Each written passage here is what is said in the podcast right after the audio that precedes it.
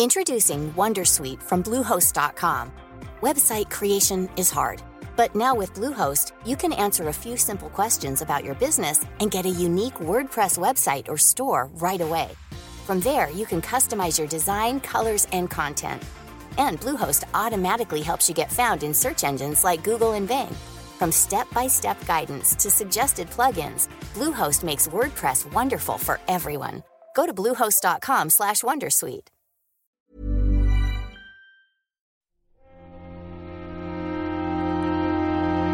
Muy buenas a todos y bienvenidos a la quinta temporada de El Nexo, una serie de pequeñas reflexiones sobre la actualidad del videojuego.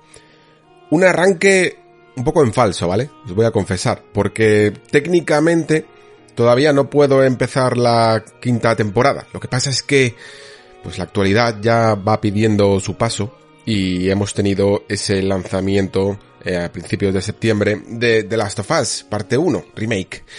Y la cuestión es que tampoco quería dejarlo pasar, me apetecía cubrir el juego, me parecía uno de esos programas que se pueden quedar un poquito ahí en la historia de, de este podcast y por lo tanto quería tenerlo un poquito más pronto de lo que en teoría iba a empezar la temporada. Y es que la próxima semana todavía tengo una semana de vacaciones, eh, por el camino tengo algunas cosillas que solucionar para empezar la temporada y me van a requerir un poquito de tiempo. Así que la fecha oficial del arranque de la temporada del Nexo iba a ser más o menos el 19 de septiembre, esa semana del 19 de septiembre, pero aquí ya se cuela ese primer programa de, de la quinta temporada. Espero que os sirva un poquito de aperitivo de lo que está por venir, que se antoja además un, un año o una temporada, mejor dicho, eh, muy apetitosa, la verdad, porque van a salir bastantes juegos, incluso con todo lo que se ha retrasado de 2022 a 2023, todavía queda por ahí bastantes cosas en el calendario, que yo creo que al final pues casi van a conformar eh, un, una quinta temporada muchísimo mejor distribuida que a lo mejor que lo que hemos tenido en la cuarta que a veces ha sido algo caótico con por ejemplo ese febrero en el que se juntaban todos los lanzamientos y después ese yermo de, de lanzamientos que tuvimos los meses posteriores, ¿no? Yo creo que al final se podrá conformar un calendario bastante interesante y espero que podamos reflexionar aquí todos juntos de nuevo un año más. Y además, pues ya sabéis que muchos de vosotros mm, realmente este regreso no ha sido tanto porque habéis podido seguir la actualidad y otras tantas reflexiones en el Patreon del Nexo, que ha seguido eh, su camino incombustible a lo largo de todo este verano y que espero que os haya amenizado un poquito esta fecha en la que hay menos podcast que escuchar. Por supuesto que seguirá también durante estos meses y seguiremos también pues aportando otras reflexiones eh, como por ejemplo esa serie de narrativa 101 que todavía no ha terminado y de la que ya estoy preparando un nuevo capítulo. El último que he publicado es un off topic sobre series de fantasía. Ya sabéis que hemos tenido muchas como Sandman, eh, El Señor de los Anillos, Los Anillos de Poder y La Casa del Dragón. Y tengo también en la recámara ese, ese nuevo capítulo de narrativa dedicado a las necesidades y las querencias de los personajes, a ese needs versus wants y también los diferentes tipos de finales que se pueden formar en base a si nuestro protagonista cumple los objetivos. Lo analizaremos todo un poquito en el Patreon, y por supuesto, pues seguiremos también añadiendo otros cuantos juegos que se quedan un poco en la recámara, que no da tiempo aquí a reflexionar en el programa principal. Muy bien chicos, pues disfrutad de este especial, porque va a ser solo especial de Last of Us, con todas las novedades del remake, de tanto a nivel visual como algunas cosas de accesibilidad, lo que está, lo que no, cómo ha envejecido incluso una obra que casi tiene 10 años, ¿no? evidentemente también estará de nuevo ese debate sobre hasta qué punto puede llegar a ser necesario y luego también habrá una parte dedicada a spoilers eh, con toda la trama mm, del juego de principio a fin, algunas reflexiones que he podido sacar con esta tercera vez que juego a The Last of Us, ahora llamado parte 1. Sin más, bienvenidos de nuevo a la quinta temporada del Nexo. Comenzamos.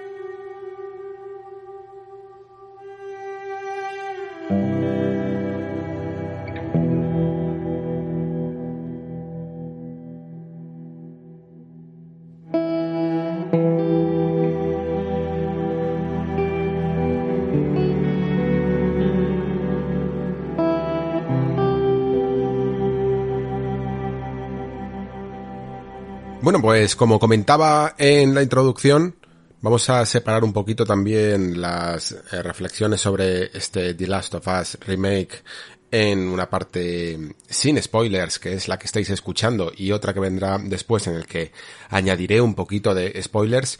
No creo que haga falta tampoco hacer un, una super, un super especial de The Last of Us, por mucho que haya salido este remake, porque aquí en el Nexo, en el fondo, ha sido un juego muy recurrente.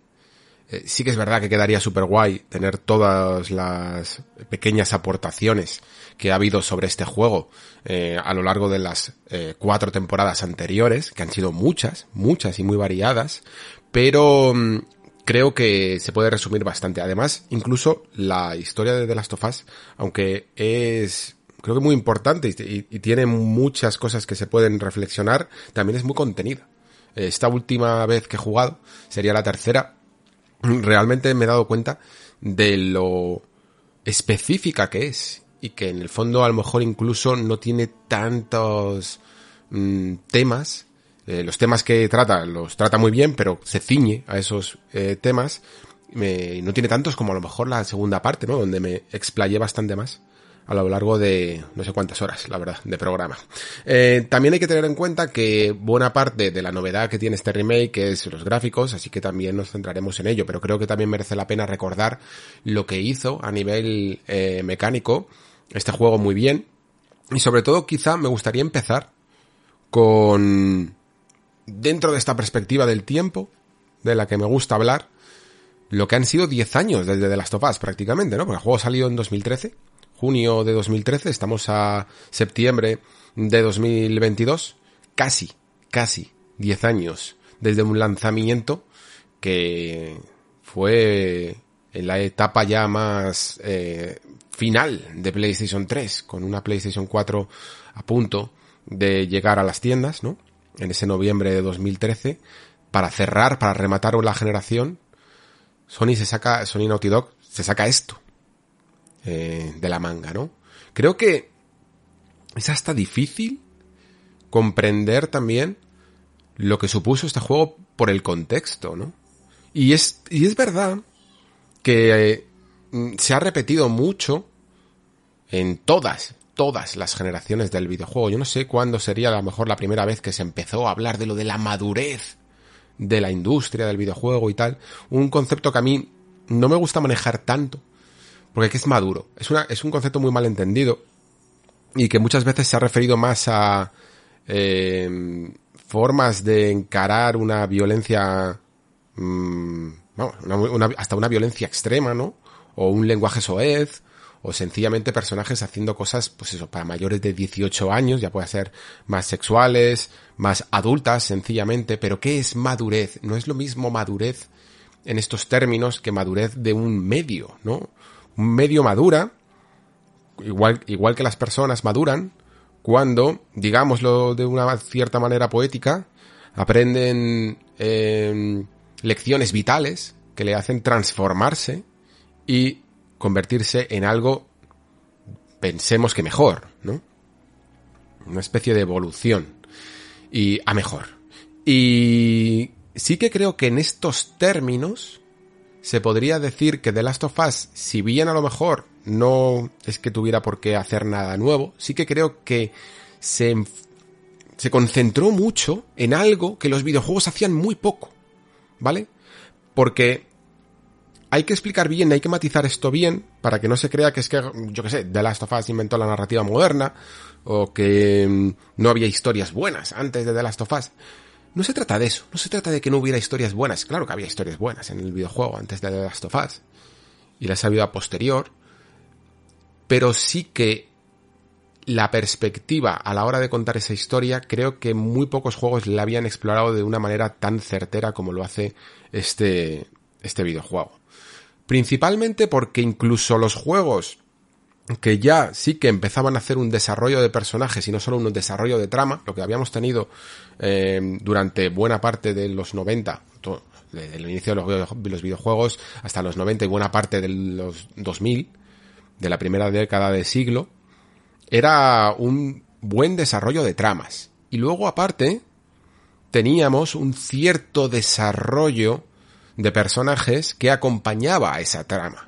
Incluso cuando hablamos de joyas icónicas, ¿no? Que se recuerdan, o de incluso personajes icónicos, pues yo que sé, como Final Fantasy VII, ¿no? Y hablamos de la figura de Cloud o de Sephiroth, y, se les puede trazar un perfil psicológico muy profundo sobre cómo son sus, sus arcos, ¿no? Y cuáles son sus problemas a un nivel psicológico y tal, pero incluso en estos juegos, que eran los que más se concentraban en ello, incluso también, por ejemplo, podemos eh, meter aquí a Xenogears, si nos vamos a algo más específico dentro del JRPG, pero eran juegos que aún así seguían tirando de trama. El motor principal era la trama, era lo que avanzaba, era lo que querías saber y luego estaba también esa construcción de personajes que iba detrás y que enriquecía todo. Pero en el fondo tú querías un poco saber qué iba a ocurrir cómo iba a ocurrir y de qué manera se iban a, desenvolver los acontecimientos. Creo que en The Last of Us no sucede del todo así, o si, bien se invierte un poco la profundidad.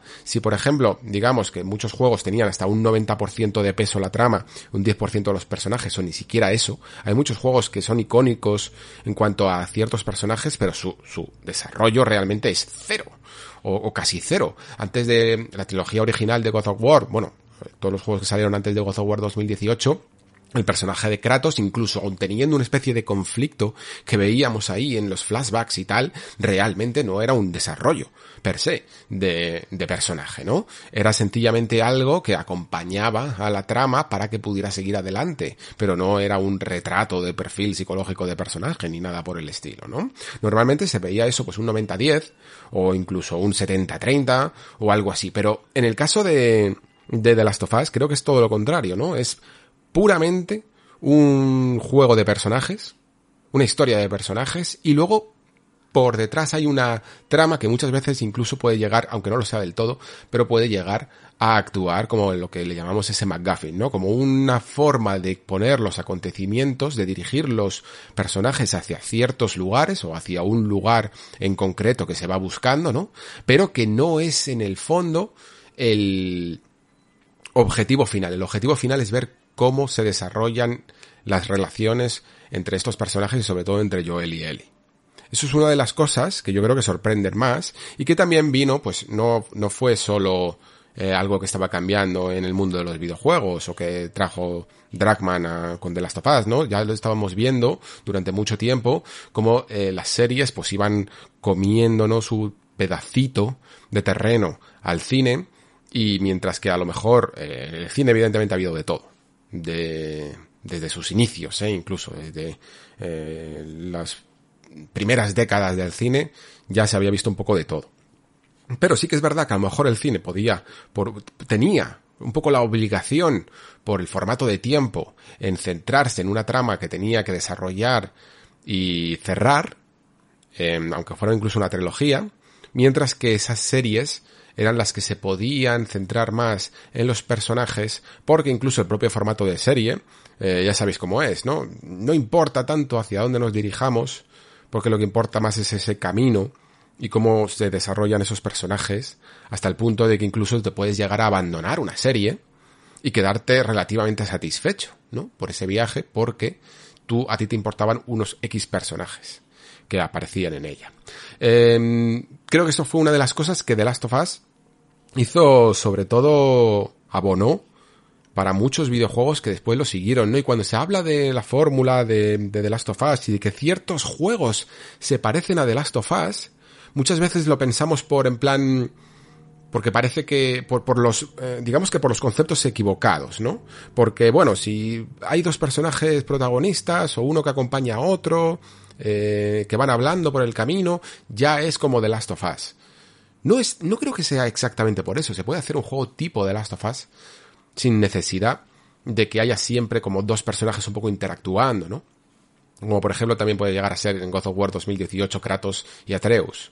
No se trata tanto de eso, se trata de esa, ese cambio de perspectiva en la narración hacia el conflicto de los personajes, ¿vale? Es un juego los ingleses dirían esto de character driven en vez de story driven.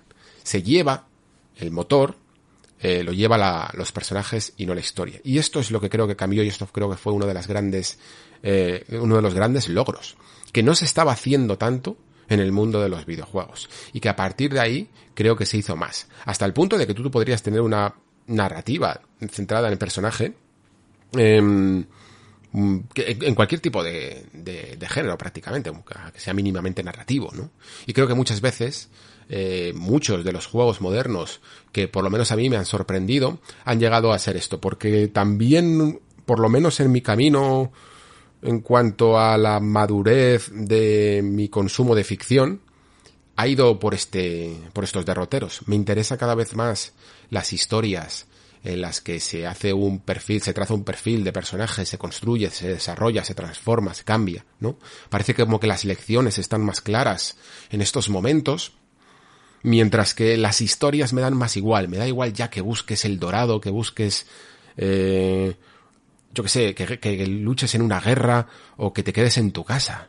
No, no me importa tanto porque quizá esto sí que es una de las cosas que a medida que vas creciendo em, te va sorprendiendo menos, ¿no? Te van pareciendo que todas las historias tienen un, una base muy similar. Como máximo, y sobre todo dentro de los videojuegos es una cosa muy poderosa, puedes llegar a tener una cierta ambientación que puede ser más afín o menos, ¿no? Te puede gustar más eh, la fantasía, te puede gustar más el mundo posapocalíptico y curiosamente a mí, por ejemplo, mm, de Last of Us, que lo que utiliza es ese colapso eh, de la civilización por un fenómeno pospandémico, eh, o sea, por un fenómeno pandémico como es el, el hongo este que convierte a, que infecta a la gente, no me termina de...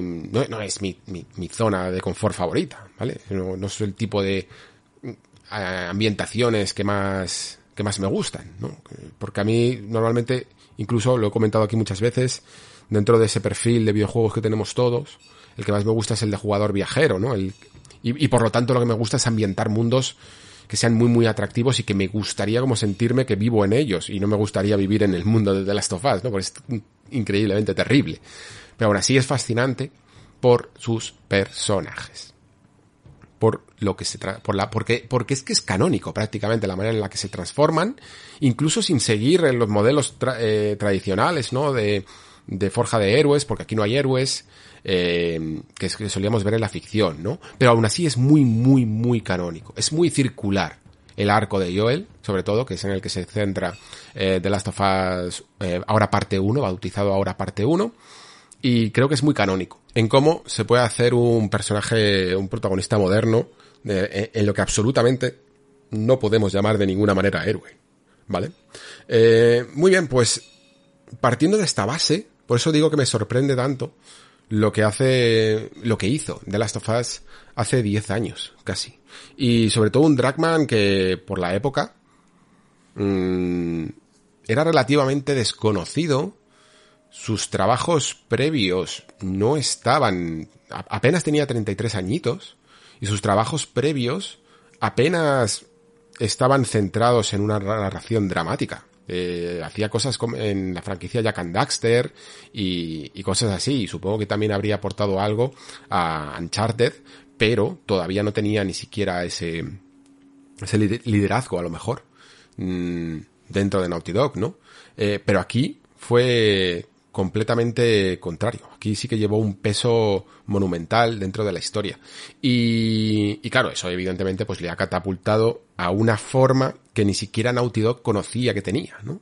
Porque lo he comentado muchas veces, Uncharted 4 para mí es el mejor Uncharted y sobre todo a nivel narrativo, por, porque tiene la filosofía de Dragman, esta filosofía de cómo hacer que un personaje tenga un conflicto.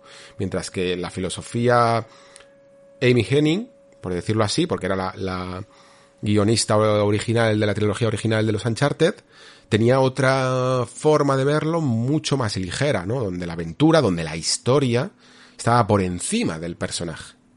Mientras que Uncharted 4 es todo lo contrario. Nathan Drake está por encima de la aventura, está por encima de la trama y está por encima de la historia. Bien, eh, como digo, el tratamiento no solo de los personajes, sino incluso de la condición humana, de, cómo se interpreta a estos personajes y de cómo se relacionan, no era algo que estuviéramos acostumbrados a ver. E incluso, y aquí ya bordeando un poco los spoilers, pero no os preocupéis, y además yo creo que todo el mundo habrá jugado a The Last of Us cuando esté escuchando esto, em, al menos todo el mundo que tenga un cierto interés en ello, sí que aportaba un debate moral que siempre estaba pugnando dentro del videojuego y que es interesante, ¿no? Yo creo que dentro de un estilo de ficción en el que es difícil muchas veces que incluso que nos sorprendan con los finales. Porque mm, lo habéis visto, ¿no? Eh, muchos, muchas obras, incluso cuando se convierten en hitos televisivos o, del cine o de los videojuegos, da igual, eh, desde Juego de Tronos hasta Mass Effect, todos estos grandes hitos mm, que se han esperado mucho a que se cerraran, cuando llega muchas veces el final, eh, la gente se queda un poquito contrariada, ¿no? ¿Por qué? Pues porque es, es difícil, es muy difícil cerrar una obra y que te deje satisfecho. Y yo creo que en, los en el mundo moderno en el que estamos un poco de, de, vueltas de todo, ¿no? En el que ya hemos visto todo prácticamente, en el que ya mm, no te pueden sorprender eh, con nada porque has visto todo tipo de giros de guion en el último momento, mejor o peor mm, hechos, ¿no? Construidos Creo que hay pocas maneras de desarrollar mejor una trama que, que crear un final en el que ese debate, en el que la consecuencia y la conclusión funcione más y se desarrolle más en la cabeza del jugador que en el juego. El juego es una especie de hiato que aún así después eh, se continúa de Last of Us Parte 2. A mí de Last of Us Parte 2 sabéis que es un juego que me gusta muchísimo y que creo que tiene muchísimo valor en nuestro medio también. Pero también tenía una cierta magia que creo que hay mucha gente que sencillamente da igual como fuera hubiera sido de Last of Us 2. Da igual, da igual lo que hubiera hecho. La magia que tenía el cierre de parte 1 eh, era brutal precisamente por esto, ¿no? Porque las preguntas quedan en el aire. Es un poco para que, para hacer una cierta analogía, que no tiene nada que ver, pero para hacer una cierta analogía y poder entenderlo sin spoilers, es un poco como eh, el final de, de, Inception, ¿no? De Origen, la película de Christopher Nolan, en la que vemos como al final del todo se queda ese ese token, no me acuerdo exactamente cómo, cómo se llama, ¿no? Ese símbolo de, de la peonza que no sabes exactamente si se va a caer o va a seguir girando eternamente, ¿no? Esa manera abierta de cerrar una cosa en la que el, el espectador en este caso cierra la historia por el creador, evidentemente va a dejar muchísimo más satisfecho a más gente porque aportas tú una parte de ese granito de arena en el que tú decides un poco cómo va a concluir, ¿no? Te, eh, te pasa el testigo, el creador, para que seas tú aquel que cierre la historia de la manera que más te guste. Es otra de las razones por las que, por ejemplo, funciona también Dark Souls, ¿no? ¿Cuántas veces lo hemos comentado, no? Esa narrativa fragmentada funciona porque al hacerte es una narrativa participativa, ¿no? Porque al hacer tú de pegamento entre las eh, fracciones de, de la historia, ¿cómo te va a disgustar algo en lo que tú aportas? En el momento en el que tú te implicas con algo, y decides que es que esto es así porque tú tienes la teoría de que es que este personaje trágicamente pasó esto, ta, ta, ta, ta, aportas tu granito de arena, ya invariablemente es, un, es una jugada maestra, te tiene que gustar. No te va a disgustar algo que tú mismo has aportado, ¿no? Y yo creo que el, que The Last of Us, y sobre todo como termina, hace que ese, esa implicación que tenemos nosotros por pensar cómo ha terminado realmente, es tan tan poderosa que a casi todo el mundo, vamos, yo me diría que, todo el mundo, pero casi por, por, por no pellizcarme, casi todo el mundo quedó complacido. Eso es súper difícil, súper difícil de hacer. En juegos, películas, lo que queráis, vais a ver pocas veces en las que un final os deje increíblemente satisfechos. Incluso aunque os haya gustado, pero dejaros completamente en un estado de plenitud total, súper difícil, súper difícil de hacer. Vale, em, esto a nivel narrativo y sin spoilers, evidentemente. Creo que a The Last of Us hay pocas cosas que se le pueden achacar eh, a nivel, eh, como digo, de, narración. Como máximo, yo diría lo que siempre le puedo decir a Naughty Dog, ¿no? que se apoya demasiado en el lenguaje cinematográfico. O sea, toda la historia de The Last of Us está contada en cinemáticas. ¿eh? Y, además es que es uno de esos juegos en los que si cortas toda la parte de juego, es muy fácil entender la historia. Hay pocas, hay pocos momentos cruciales que sucedan dentro de la interacción. Y aunque sí que hay momentos, recuerdo además uno de que comenta Dragman en la parte final, en la que una parte habían construido, incluso ya la tenían prácticamente cerrada toda la escena eh, a nivel cinemático, pero decía que quería que cierto momento, luego lo comentaré en spoilers, se, se jugara, ¿no? Y es como en plan, correcto, eso es. Eso es, esos son, esos, así son los videojuegos, ¿no? Tienen una forma más poderosa de ser, aunque tengas el peor plano posible, que es el de dar la espalda al personaje, ¿no? Peor plano posible, pero la, interacción, la, la, facultad que tenemos de controlar a ese, ese personaje, ese fenómeno, ese cordón umbilical que trazamos con nuestro protagonista, es tan fuerte que da igual que, la que estéticamente no sea lo idóneo.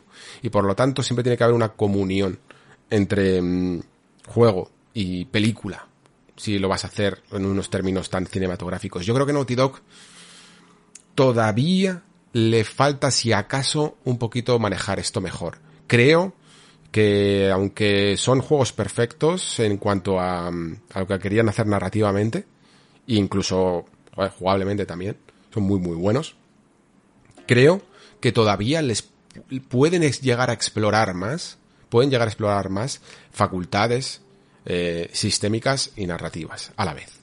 Eh, eso es más lo que le podría, le podría llegar a achacar personalmente. Hay gente que es que no lo necesita. Y oye, eh, no pasa nada, ¿eh? Yo incluso, una vez, sabéis que una de mis sagas favoritas es Metal Gear. Y será por falta de, de cinemáticas que tenemos ahí. Pero incluso yo, dentro de esta saga, le veo también ese mismo, eh, esa misma condición, ¿no? Y, sé también cuando Kojima se pasa con esto como por ejemplo Metal Gear Solid 4.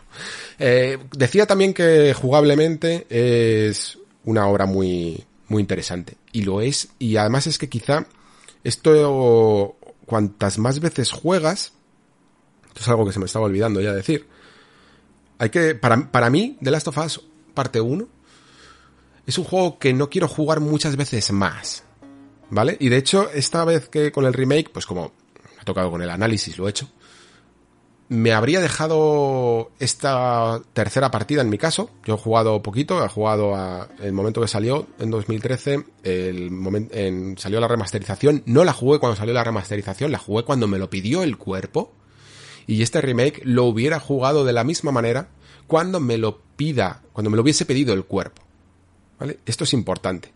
Porque mm, es una historia que para mí puede incluso llegar a perder ese concepto de ese factor de ser especial si te fuerzas a verla otra vez y otra vez y otra vez. Y sí que es verdad que cada nueva vez he visto más detalles, más cosas interesantes, pero yo no querría jugarla demasiado para que no dejara de ser especial. Esto me ha pasado alguna vez, que mmm, juegos que me gustan mucho, los he jugado mil veces y cada vez se hacen un poquito menos especiales. Siempre hay que dejar una parte, aunque mola la parte analítica, ¿no? Ese factor clínico de, de querer analizar una obra y con bisturí. Creo que también mola dejar algo a, la, a esa imaginación, ¿no? Y a ese misticismo de no saber exactamente cómo leche se ha hecho y cómo funciona también y dejar que la mente eh, la glorifique un poco, ¿no? La idealice. Porque funciona. Eh, en el, en el fondo yo creo que las historias están hechas también para eso, ¿no? Si, si la analizamos desde el, un profundo lado académico, como digo, en una mesa de disección, pues al final encontraremos todos los fallos, encontraremos todas las cosas que no funcionan, y ya no solo en The Last sino en cualquier cosa que hagáis, eh, y siempre va a perder algo. Entonces, aquellas obras que queráis mantener un poquito especial, pues yo sí recomendaría medir exactamente el consumo de, de cuántas veces las jugáis o las veis o lo, o lo que sea, ¿no? En fin, eh, jugablemente, en lo que viene a ser todo lo que hace a nivel de disparos, sigilo, mmm, con penetración con los enemigos, eh, incluso la parte de fabricación o mejora. Hay cosas que siguen funcionando muy bien siguen funcionando sorprendentemente bien, incluso aunque ya se le hayan pasado 10 años por encima, eh, y una segunda parte que mejora muchísimo, muchísimo, muchísimo este aspecto, pero se sigue recibiendo los mismos estímulos que antaño. Es alucinante esto. ¿eh? Lo primero que a mí me llamaba la atención, que me llamó desde la primera partida a The Last of Us, es, y, que me ha sorprendido mucho, ¿no? Porque es la lo, lo, respetuoso que es con el jugador, incluso en el modo normal de dificultad. Y con respetuoso, evidentemente, me refiero a no hacer unas ciertas concesiones que evidentemente en los modos de dificultad más altos va a ser todavía más exigente, pero que aún así sigue siendo sigue siendo bastante reto, ¿vale? No reto en el sentido de que oh, te, va, te va a costar, pero te van a matar. Un jugador experto probablemente en otro juego, en un modo normal, es que apenas le vería una pantalla de game over, pero aquí hay ciertos picos como por ejemplo momentos en los que te pueden llegar a corralar mucho, en los que te sacan, te intentan sacar de las coberturas, o por supuesto también los famosos chasqueadores que, que hace, que tienen esa mecánica de que con el momento en el que se acerquen, simplemente con acercarse y agarrarte ya te van a matar, a no ser que tengas eh, la habilidad desbloqueada para poder clavarles una daga y que tengas la daga creada, eh, que ya son ciertos factores, Mm, ciertos condicionantes, pues hombre, mm, fácil, fácil no es. Y unas cuantas veces te pueden llegar a matar. Es bastante factible que sobre todo en mitad de cargas, porque no has eh, mejorado tu arma, porque eh, todavía es demasiado lenta y no estabas con el arma adecuada y te ha pillado un poco a pie cambiado y tengas que cambiarte de arma o te haya dejado eh, la recarga en el peor momento, se te acerque un infectado, eh, te peguen un par de tiros y, y te maten, ¿eh? En el modo normal de dificultad, quiero decir. En los modos más altos ya es el reto realmente, realmente difícil y también muy, muy satisfactorio. O sea, y ese es también uno que como máximo lo único que le podría achacar es que puedes llegar a perder un poquito de ritmo, porque ahí sí que tienes que escrutar al máximo todo el escenario para conseguir hasta el más mínimo recurso, porque ese mínimo recurso es un salvavidas a la hora de, de poder eh, ser eficiente con, con un equilibrio entre la munición y los recursos que está muy bien medido, la verdad. Es brutal ver cómo el juego te está todo el rato preguntando qué quieres gastar. ¿Qué quieres gastar? ¿Quieres gastar munición o quieres gastar creación? Eh, objetos creados, ¿no? Como los, las trampas que explotan, ¿no? O eh, los cócteles Molotov o incluso los botiquines que te vas creando. Y esto es todo el rato una pregunta de, de qué tienes más. ¿Tienes más munición o tienes más esto? Y si la contestas bien, creo que el juego te satisface en el sentido de que es como, vale, Mm, no te preocupes porque si tú gastas esto, te voy a dar más, después te voy a dar más recursos, pero si gastas, si tiras a gastar demasiados cócteles o demasiadas granadas, cuando realmente lo que tienes es abundancia de balas, después vas a crear una manera, de, un perfil de jugador, una manera de una inercia a la hora de jugar, de tirar mucho de estos recursos, y yo no te voy a dar tantos, ¿no? Porque juego tiene una manera de casi autodirigirse, de, de colocar en cajones en los que a veces abres y hay recursos y a veces abres en otra partida y no los hay en ese mismo lugar. Y está muy bien equilibrado en ese sentido, la verdad. Es muy interesante a lo largo de varias partidas, ahí sí que lo es, ver cómo incluso si te saltas ciertas eh, herramientas clave o ciertas armas clave, después el juego te da una nueva oportunidad, o sea, te penaliza porque te la has saltado en el momento en el que podías haberla conseguido por primera vez, pero a la vez después te da una oportunidad para recuperarte. Y eso sí que está, eh, yo creo, muy bien medido. Es un juego que por eso creo que es redondo, ¿no? Porque si a la vez que tiene esta narrativa que acompaña, creo que consigue esa intensidad, el mundo sobre todo, se nota peligroso en esos combates, ¿no? Durante el juego realmente, durante la historia quiero decir, mmm, podrías vivirla de una manera relativamente relajada. Pero es en esos combates donde realmente tienes una tensión brutal y el juego saca además una, una violencia desmedida, ¿eh? es, es increíblemente, increíblemente bestia. Y como decía antes, con esto de ser respetuoso con el jugador me sorprende porque siempre se dice que, bueno, que ciertos modos de dificultad en ciertos juegos tan masivos se hacen fáciles, ¿no? Para que todo el mundo pueda disfrutar de la, de la experiencia y tal, y sobre todo en términos de juegos de terror, que parece que nunca pueden llegar a, despegar porque eh, hay ciertas escenas, ciertos momentos que muchos jugadores es que no pueden con el, con el terror y nunca van a pasar por ahí. Sin embargo, The Last of Us es un, éxito de ventas. Sí que no es, sí que es verdad que no es eh, a lo mejor el juego más vendido de, de todos los first party de Sony, ¿no? Y muy probablemente tenga que ver con este tipo de cosas, ¿no? Pues es un juego exigente, son juegos exigentes al mando y son juegos también tensos, ¿eh? que te pueden llegar a, revolver bastante. Yo recuerdo mi primer contacto con The Last of Us, que fue en una presentación. Es la primera escena en la que estén a oscuras, que hacer mucho sigilo con los chasqueadores, porque como hagas el mínimo ruido, em, vienen a por ti. Una mecánica que tienen además de no detectarte, que, que hace que, mientras que otros juegos, por ejemplo, si tú te agachas, eh, eres una sombra, ¿vale? No haces nada de ruido. Aquí, incluso en modo sigilo, no, nunca puedes llevar todo el recorrido del stick hacia el final del, del recorrido, porque aún así te oyen. Y pedirle eso a un jugador un poquito casual es, es ser bastante exigente en términos de triple A como este, ¿vale? O sea que, que por eso, por eso hablo de, ese respeto que creo que tiene al jugador más tradicional. Es algo que valoro mucho. Hay cosas, como decía antes, que han evolucionado muy bien o que se han mantenido bien en el tiempo, creo que otras que menos. Eh, una de las cosas que más me he notado como jugador nuevo que de repente llegas a otro, a un juego que, que lo tenías ahí en tu super pedestal, que todo estaba bien y tal, y te pones otra vez con él, y dices, esto, esto no me funciona exactamente bien, cuando era además una de las fórmulas o uno de los truquitos que se habían inventado, que era de los más ingeniosos, que es el sistema de cargas, ¿no? El sistema de cargas jugables.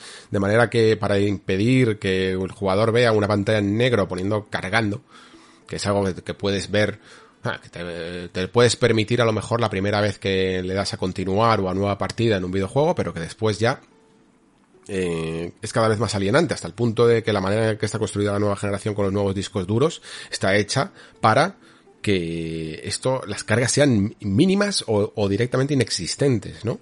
Pues no fue evidentemente de las tofas el primero.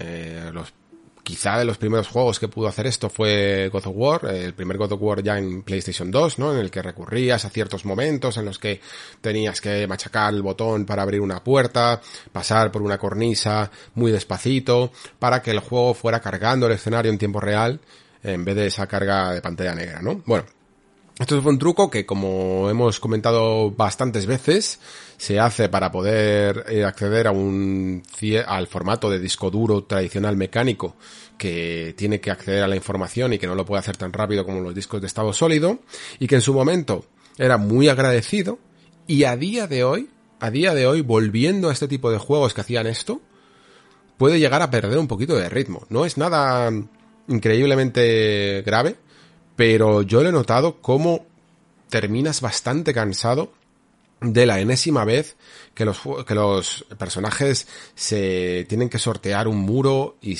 y ponen ahí las manos para que pise el pie y lo levante y entonces el otro busca una escalera y tú pones la escalera o tienes que poner un tablón para pasar eh, de un lado a otro o se dan la mano o empujan unos escombros o sostienen una puerta están todo el día sosteniendo puertas y dándose las manos.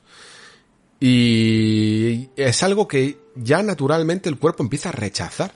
Y fijaos que, que tampoco es que hayamos visto tantos, tantos ejemplos de lo contrario, ¿no? De, de que este tipo de diseño eh, se haya quedado anticuado. Pero creo que, que, nuestro instinto de jugador ya intuye que es algo que se está quedando, que sí que se está quedando anticuado. Que sí que es antiguo. Porque podemos imaginarnos cómo sería este juego sin esas partes. No las vemos necesarias. No sucede tantas cosas. Como máximo sí que hay algún momento en el que eh, Naughty Dog es lo suficientemente inteligente como para saber todo esto, que, que, en el fondo abusa de estos momentos y que y los utiliza a su favor pues para meter un pequeño diálogo. Por ejemplo, hay un momento en el que Joel se pone en posición para que Ellie eh, ponga el pie sobre las manos, ¿no? Y Ellie no viene porque le pasa algo y te quedas tú ahí como en plan, ¿qué pasa? No sé qué. Pues utiliza estos momentos, eh, les da un poquito de variedad, pero sigue sabiendo que son momentos de transición y que por lo tanto son algo redundantes y que no aportan a, nada, porque no, no, divertidos no son, ¿vale? Simplemente es que al menos no estás viendo una pantalla en negro, mm, no tienen nada de mm, mecánico que, que, funcione y narrativamente tampoco aportan mucho. Entonces, eh, como máximo en algún momento, pues pueden dejarte una buena panorámica o algo así, pero es que es que tampoco lo necesitas, porque el juego de por sí es bonito, ¿no? Y sobre todo en este remake también lo es, mucho más. Eh, la cuestión, que creo que es algo que nos vamos a despedir sin decir adiós de ello, ¿no? Porque a muchos jugadores a lo mejor, si no ni siquiera dijera mencionara yo esto, lo aceptarían, esta transición a, a unos nuevos discos duros, sin pensar en ello, y entonces sería cuando volvieran a The Last of Us y verían en plan, hostia, pues sí que hay unos cuantos momentos de estos de, de darse las manitas y de poner escaleritas. A mí personalmente me interesa más en la construcción del espacio, ¿vale? En, se nota bastante y teniendo en cuenta también que más virguería todavía me parece lo que hizo The Last of Us parte 2 porque hizo escenarios y diseños de niveles muchísimo más complejos teniendo también que tener las mismas limitaciones de disco duro pero en The Last of Us parte 1 se nota que mucho de ese espacio está constreñido a estos espacios que la carga admite, ¿no? Es decir, no puedes crear mmm, entornos de combate demasiado complejos, demasiado abiertos, demasiado grandes, porque el juego, eh, la PlayStation 3 en, en, sí misma, que es de donde venimos arrastrando todo este diseño, no daba para más. Y ya estaba dando de mucho mmm, de sí misma en el momento en el que salió, ¿no? Pero era un juego que sigue arrastrando ese diseño. Y como este remake y la remasterización, evidentemente también, no podían arreglar eso porque sería, bueno, el remake podría, que es lo que vamos a debatir ahora. Pero sería trastocar, evidentemente, ya el diseño de niveles, porque tú lo puedes mejorar y puedes hacer entornos más abiertos, pero entonces estás creando otro juego también. ¿Vale? Esto es un poco esa diferencia, ese, espectro gris que hay entre un remake visual y un remake reinterpretativo, ¿no? Que puede llegar a arreglar eh, o reinterpretar ciertos diseños de niveles para adecuarlos a las tendencias eh, actuales. En el caso de, de Last of Us, y yo creo que ya aquí sí que nos podemos ir metiendo más en el tema de, del remake, no se ha hecho nada a nivel mecánico, ni de diseño de niveles, ni de espacio, ni de nada. Está todo como estaba. Si pudieras ver este juego solo con sus líneas en una pantalla en blanco y negro en el que solo ves los perfiles del nivel y los, y los personajes fueran palos y todo eso, sería exactamente, exactamente el mismo juego. Ni, ni una mínima, ni una mínima diferencia, ¿no? Yo digo que la, casi la mejor manera de, de explicar lo que es este remake es que es eh, The Last of Us 1 con los gráficos del 2 ejecutado en una PlayStation 5 y a lo mejor más, no, yo creo que más o menos igual, ¿no? Porque ni siquiera eh, llega en sus opciones a poder tener un eh, 4K nativo 60 frames por segundo. De momento, a no ser que un parche el día de mañana consiga arañar un poquito más, tenemos esos dos modos tradicionales de fidelidad, de, o, de calidad, no sé exactamente ahora cómo lo llamaba, y rendimiento, uno a 4K 30 con la excepción de que ciertos televisores que tienen VRR o alta tasa de frames le pueden sacar esos 40 hercios para poder hacer un 4K 40 mientras que el modo rendimiento se queda en unos 1440p 60 frames por segundo que si bien eh, bueno pues sería relativamente aceptable se entiende también que se entiende más que, a ver, se entiende más que en Uncharted lo que hicieron con la colección del legado de los ladrones, en el sentido de que Uncharted es un juego puramente, son una remasterización, es un juego puramente de PlayStation 4, mientras que aquí se ha hecho un remake visual realmente grande, ¿vale? Entonces se puede llegar a entender mejor que lo que hicieron ahí, que yo creo que pues se podía hacer mucho más. Pero es una lástima y lo podréis comprobar un poco. Le pasa lo mismo que le, ocurrió en su momento antes de los parches a, Horizon Forbidden West. Que es una pena porque realmente yo por lo menos no sé si es que tengo el ojo cada vez más entrenado. Veo una gran diferencia entre 1440p eh, y 4K ya en, en ciertos juegos, ¿vale? Sobre todo cuando tienen ya un nivel de detalle brutal en el que hay, no sé, el 4K define las hojas ya muy bien, sobre todo perfila muy bien las distancias cuando ves un paisaje. y en The Last of Us hay muchos momentos en los que te deja observar bien la lejanía antes de que llegues hasta allí. Eh, construye unos unas grandes estampas y en 4K funciona súper bien y el borrosín que le mete el 1440p a mí no me convence tanto. Claro, ¿qué ocurre? Que a mí, sinceramente, es que las partes del combate me costaban mucho y sobre todo ya sabéis que hay una especie de casi efecto óptico, no sé cómo llamarlo, cuando estás todo el rato cambiando de un modo a otro. El, el de 30 frames, o 40 en mi caso, da igual, em, se, se ve peor. Cuando te acostumbras desde el primer momento a una tasa, va, parece que las cosas van mejor, ¿no? Pero cuando estás todo el rato cambiando, siempre el que tiene menos frames sale perjudicado. Sin duda, ¿eh? esto, esto pasa prácticamente a todo el mundo. Te crees realmente que parece que está yendo a 15 frames, no te lo crees de lo mal que va. Pero realmente es un efecto óptico, te puedes ir acostumbrando.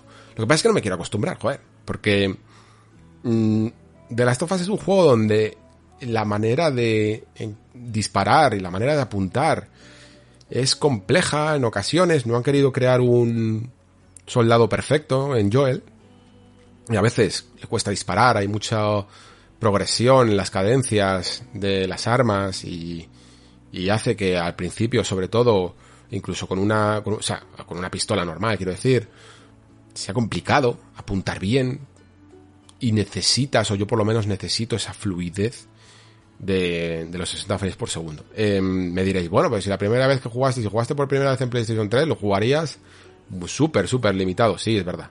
Pero, bueno, es que no había otra manera. O sea, si puedo elegir, evidentemente lo que quiero es lo mejor de los dos mundos. Y yo creo que una, o sea, me duele pensar que necesitamos una PlayStation 5 Pro, ¿vale? En el caso de que esto exista, para poder jugar a The Last of Us 1, eh, aunque sea un remake, a 4K 60. Eso me, es una idea que me incomoda un poco. ¿vale? Es como, no, no, no, joder, eh, este, este juego que en el fondo lo que hace es utilizar los assets, el motor mejorado de, de Last of Us 2, que es un juego de PlayStation 4, yo creo que debería de poder intentar eh, tirar a, a ese, a esa resolución, a esa utopía casi ya parece a veces del 4K60, sobre todo por, el, por la construcción del nivel que he explicado antes. ¿Vale? Que por eso era importante también decirlo. Si tú tienes una manera de cargar escenarios que tiene una base de PlayStation 3 en la que recorres muy poco espacio hasta que vuelve a haber un momento de transición y de carga, ¿por qué no aprovechar ese momento, esos momentos para poder optimizar el trabajo? Estoy seguro de que alguien muy técnico me podría decir por qué no. Y, y por eso no lo han hecho. O sea, no es porque no es porque no lo hayan querido hacer, evidentemente. Pero también creo que hemos, se ha demostrado en los últimos juegos, de, incluso de Sony, ¿no? Como Spider-Man o, Horizon, que algo más se puede arañar. Que después te saca un parche que, que te dicen Forbidden West, ahora sí que merece la pena jugarlo a 60, porque la resolución ya no baja tanto. La resolución dinámica ya no baja tanto, ¿no? Pues yo creo que algo más a lo mejor se podía haber arañado. Esto, como digo, lo dije en Uncharted, que ahí sí que sí lo creo. Y creo que aquí por, en The Last of Us también es bastante posible que se pudiera haber hecho bien. Vale, eh, nos metemos si queréis con el debate que ya más o menos hemos tenido muchas veces. No sé ya ni siquiera si lo he tenido en el Patreon, en el programa regular o en los dos. De si este juego es necesario. Y a ver, eh, mi opinión no ha cambiado tanto, no ha variado desde, por haberlo jugado increíblemente, porque sigo pensando que mm, este título tiene una gran justificación en un plan de marketing y no solo en una necesidad, ¿vale? Eh, The Last of Us remasterizado, porque no, digamos ya el de PlayStation 3 original, pero con esa edición remasterizada creo que es un juego que se ve muy muy bien. No solo se ve muy bien, sino que se juega muy bien. Y, se juega exactamente igual que en, este remake. Entonces, mm, podría haber aguantado perfectamente unos cuantos años. Hemos tenido ejemplos en la, industria de juegos que con menos eh, años se ha hecho remake, ¿vale? Desde antiguos juegos de sierra que en tres años te hacían un remake, eh, te cambiaban gráficos de EGA por VGA, hasta el propio Resident Evil 1, ¿no? Que no sé cuántos, creo que fueron cuatro o cinco años, te sacaron un... del juego original de Resident Evil 1, hasta te sacaron el remake en GameCube, ¿vale? ¿Qué ocurre? Que la comparación es tramposa, porque a medida que vamos pasando de generaciones, los gráficos evolucionan menos, ¿vale? En los 90, cuando he hablado de Sierra y de los gráficos EGA y VGA, es que tres años era un mundo de diferencia, ¿vale? Los cambios cada año eran increíbles de lo que podía haber sido 1989 a 1992. Era, alucinante ver los pasos de gigante que se daban. Eh, y evidentemente esto también lo puedo llevar a finales de los 90 y principios del 2000 con Resident Evil. Era alucinante. Y por lo tanto, un remake, pues podría estar más o menos justificado, pero era bastante, bastante notorio. Aquí en The Last of Us, el cambio es notorio y evidentemente nuestra retina yo creo que está bastante acostumbrada para que hasta el mínimo detalle lo veamos. Em, pero creo que obedece, como decía más, a otro tipo de factores. Uno, hay uno que me gustaría añadir también, que es creativo, pero bueno, si queréis empiezo más con el marketingiano, ¿vale? Evidentemente a Sony le interesa este remake, ¿vale? Sea más necesario o no. Le interesa porque es una manera que tiene de preparar el producto y preparar además un poco incluso la franquicia para los nuevos tipos de jugadores que le pueden llegar a entrar, que le puede llegar a inyectar con el lanzamiento de PlayStation 5 y con el lanzamiento de la serie. Habrá mucha gente que no habrá jugado, que esto sorprende, ¿no? Que dices tú, bueno, es que todo el mundo juega estos juegos. Pues curiosamente no, por dos razones. Algunas, pues porque jugadores que se saltaron la generación, que compraron otra máquina o lo que sea, de repente se compra una PlayStation 5 y quieren jugar a, a The Last of Us parte 1. ¿Pueden jugar al remasterizado? Sí, pero es que hay mucha gente que lo que quiere es la novedad. Y esto les impulsa a, a comprar los juegos nuevos, ¿no? Y, y comprar de Last of Us parte 1 les va a impulsar también a después comprar. Va a impulsar a la parte 2 también, a que, a que se venda más la parte 2, ¿no? Y luego, por supuesto, también a ese plan que ya hemos comentado y confirmado ya muchas veces de que dejemos de hablar de licencias de videojuegos y empezar a hablar de licencias de entretenimiento, ¿no? Y uno de los que más frutos va a dar el año que viene o del que más esperanza se está poniendo, porque además parece que ha sido una producción compleja y larga, es eh, la serie de HBO de The Last of Us, que va, que comprende precisamente parte 1, ¿vale?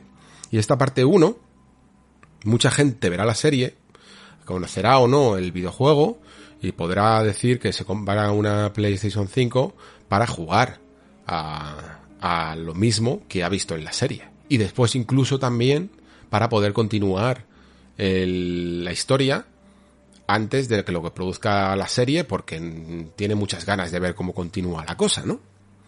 Evidentemente hay razones de marketing detrás para sacar esto. Y claro, yo me imagino la movida, no sé exactamente cómo se la habrán vendido a Dragman, que yo creo que entraría fácil en el barco de hacer este remake, aunque no lo parezca, ¿no? Porque parece que los creativos quieren ir para adelante, no les interesa incluso es, extraño, debe ser extraño para un creativo recrear tu, tu, propia obra. A mí, sinceramente, me, me causaría pavor. Principalmente por, porque pienso que si creo un remake, el producto original de alguna manera lo estoy matando. Y, y, vosotros podéis decir, no, bueno, pero si es que sigue ahí, ¿no? Y es verdad, sigue ahí. Pero, ¿cuánta gente estará jugando a Sao de Colossus de PlayStation 2? Mm, y, en el futuro, ¿cuánta gente lo hará? Teniendo a lo mejor ese de, el remake de PlayStation de PlayStation 4. Y lo mismo con Demon Souls, por ejemplo. Habrá eh, románticos, ¿no? Que de alguna vez pues jugaremos a Demon Souls en PlayStation 3, pero cada vez es más difícil de acceder a él, ¿no? Y por lo tanto mucha gente se quedará con el remake. Y parecerá que el remake es el original. Parecerá que es la, la obra original y por lo tanto la matas un poco a esa originalidad, a esa original que, tenías antes. Y eso es un concepto que a mí personalmente me perturba. Y entiendo que a todo creativo también lo hará, le, puede llegar a ocurrir. Claro, ¿cómo se lo habrán podido vender a Dragman o qué, mm, qué excusa o razonamiento habrá encontrado él para hacer este remake? Y yo creo que el más fácil de entender es el de la cohesión de las dos obras, ¿vale? Eh, The Last of Us no es una trilogía que se va alargando, por lo menos, espero, o una saga.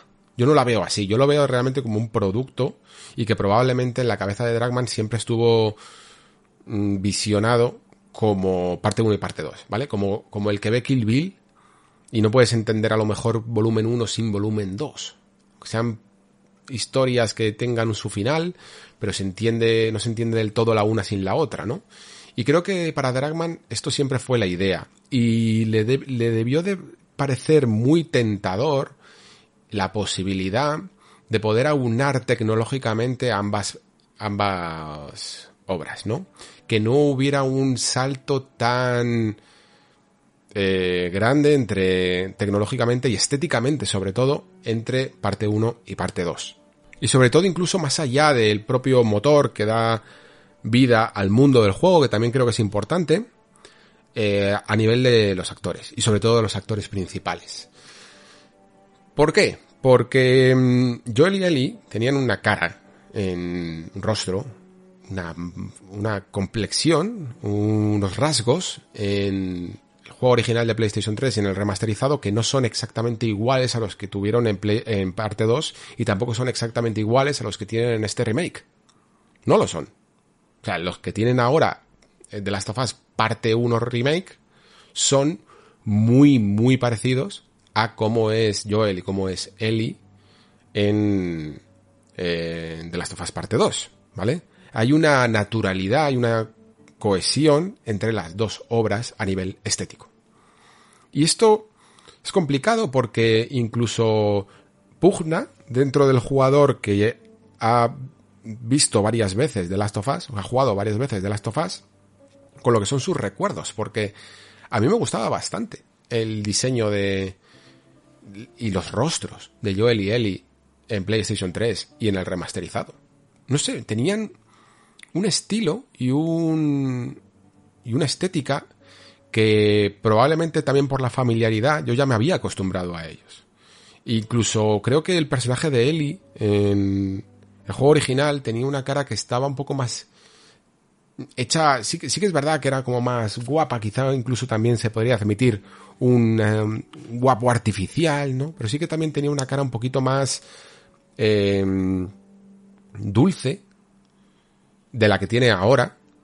Y no por, simplemente por dulce tiene que gustar más, sino porque a mí me gustaba mucho esa contraposición entre lo que parecía dulce como su rostro en sí, de niña, con la personalidad de él, que es súper arisca, súper mal hablada, eh, súper borde y, una chica que ha nacido en un contexto increíblemente violento y, abraza esa violencia, ¿no?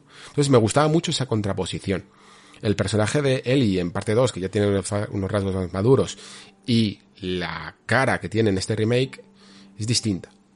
Es distinta. Y luego también sucede otra cosa, y es que venía también de una transición, creo, eh, probablemente producto también de la limitación tecnológica, pero que también tiene su, su, su lado bueno, su lado creativo, y es que Naughty Dog venía de un estilo más cartoon, ¿no? Que era evidente en sus juegos anteriores, en Jack and Daxter, por ejemplo, en, Crash y tal, pero que en los primeros Uncharted y en este, hasta este primer The Last of Us, que es justo, yo diría, el punto medio, entre el realismo y el cartoon que le daban a sus juegos, ¿no? Y tenía algo, ese, ese lado de no podemos llegar al hiperrealismo todavía, ¿no? Que creo que nacería con Uncharted 4. No podemos llegar todavía a ver, a que veas los poros y, y las superexpresiones y las arrugas y todo esto del hiperrealismo. Y como no podemos llegar a ello, te lo vamos a mezclar con unos rasgos un pelín cartoon, con ojos un poquito más grandes, con algunas expresiones un poquito, un poquito más eh, exageradas, pero no mucho, porque evidentemente, porque son juegos, sobre todo de Last of Us, muy realistas. Pero creo que se notaba. Y creo que para mí era una firma de Last of Us, eh, perdón, de una firma de Naughty Dog que ha tenido que abandonar en pos del realismo. Y se nota. O sea, si tú haces comparativas eh, de pantalla, en la misma pantalla, de lado a lado, con, con el original, notas que hay expresiones más suavizadas, ¿no? Son más sutiles y por lo tanto también tienen su, su parte loable, pero que también mm, no son exactamente las mismas, ¿no? Ya me da igual si, yo qué sé, si, si la test, si te gusta más la test del original, no se trata de que sean más guapos o más feos, ¿eh? No, no tiene nada que ver con eso. Tiene que ver más con esa estética Naughty Dog que probablemente las nuevas generaciones eh, y también incluso el gusto de la masa por el hiperrealismo le ha tenido que, le ha obligado un poquito más a eso, ¿no? a, llevar ese, ese otro lado eh, de la balanza hacia, hacia lo más realista posible. ¿no? Eh, bueno, pues es una decisión estética, que podrás estar más de acuerdo o, no. Sin duda, cuando tú lo ves en este juego, dentro de la coherencia de además ver unos escenarios muchísimo más detallados, queda bien, evidentemente, este tipo de, este tipo de personajes que podría, que son prácticamente, como decía, fotorrealistas, ¿no? Pues, al, al Joel y Ellie de PlayStation 3 no podrías imaginarte una persona real exactamente con esos rasgos del todo. Por ese, por ese factor cartoon. Pero no se puede negar tampoco que trabajo hay. Creo también que mm, no necesariamente se ve mejor que The Last of Us Parte 2, aunque sí que tiene algunos puntos de motor mejorado, de adaptación un poquito a PlayStation 5 y a la sobrecarga de, de materiales y de, de, toda la decoración de la vegetación y de lo, mm, vamos, de, todos los edificios en ruinas y, de todos los materiales.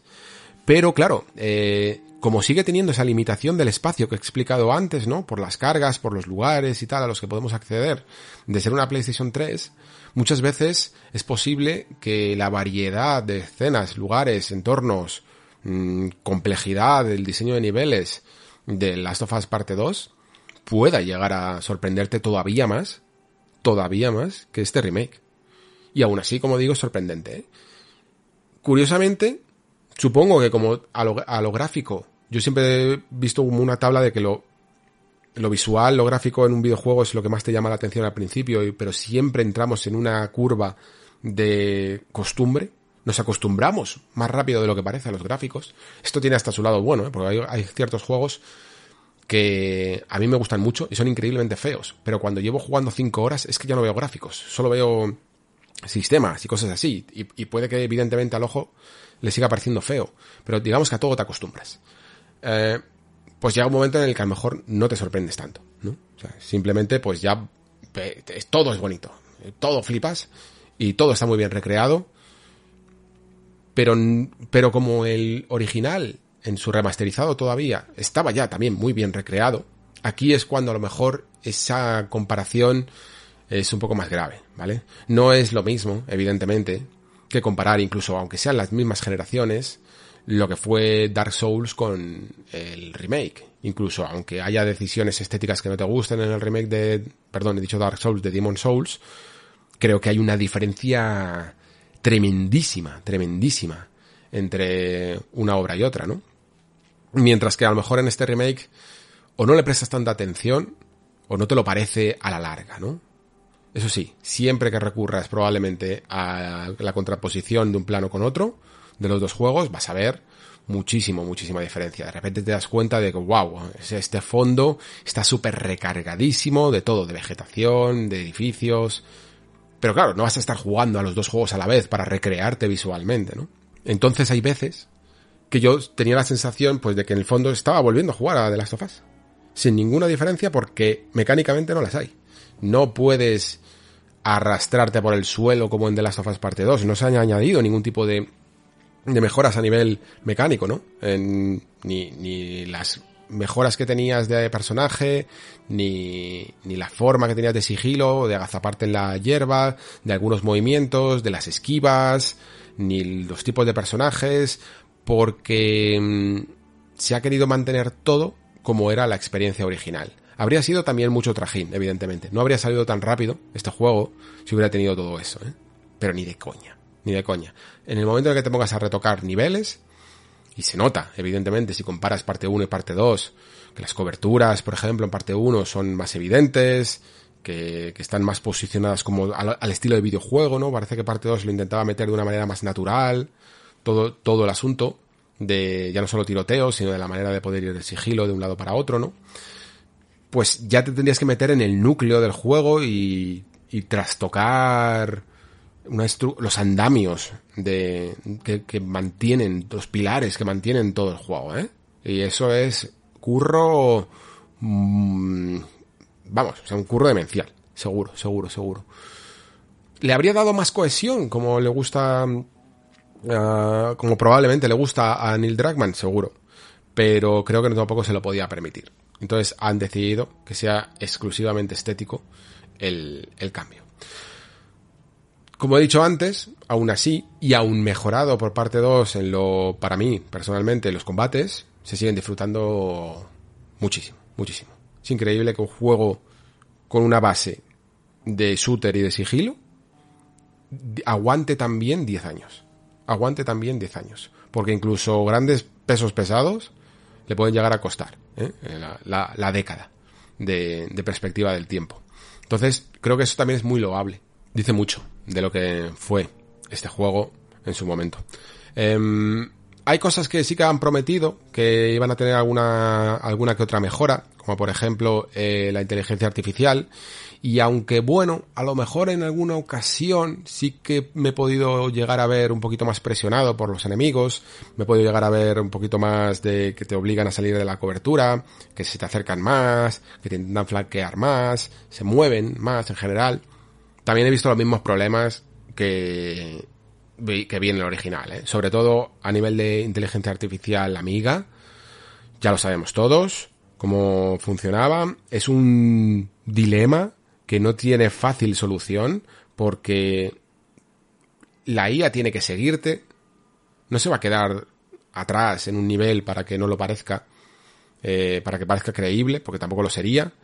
Y evidentemente la IA amiga tiene que seguirte y los enemigos se la van a encontrar. Y no sería lógico que pillaran a la IA enemiga y por lo tanto el juego se convirtiera, dejara de romper, te rompiera el sigilo para ir a la acción. Si a lo mejor eres un personaje que lo, un jugador que lo que quiere es pasárselo absolutamente todo en sigilo, que le salga todo perfecto y por un factor que no puede controlar, eh, el juego le hiciera trampas. O sea, evidentemente creo que todo el mundo aceptamos, Barco, y aceptamos que mm, las IAs enemigas vean a las IAs amigas y hagan como que no las han visto, ¿vale? Queda raro. Llega momentos en los que te puede eh, romper la, suspensión de la incredulidad, pero lo aceptamos. Porque, sinceramente, es que...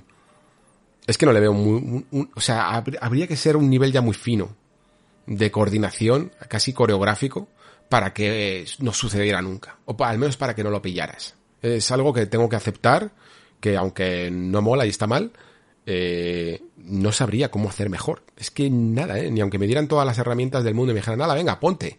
No sabría ni, ni por dónde empezar a hacerlo mejor. Los enemigos a corta distancia a veces tampoco funcionan. Sobre todo lo típico este que, que pasa con todos los shooters de estar los dos, uno a cada lado de la cobertura, ¿no? Y crear una escena absurda porque ninguno de los dos os dais al otro, de lo cerca que estáis, eso te puede pasar perfectamente también. Incluso con esa IA relativamente mejorada, ¿vale? ¿Y qué más cosas? Pues, por ejemplo, el doblaje eh, no se ha tocado, ni en el original, ni en, ni en el, aquí que tenemos aquí en España. En el original no hacía falta. El trabajo de interpretación de Troy Baker y Ashley Johnson es increíble, es perfecto.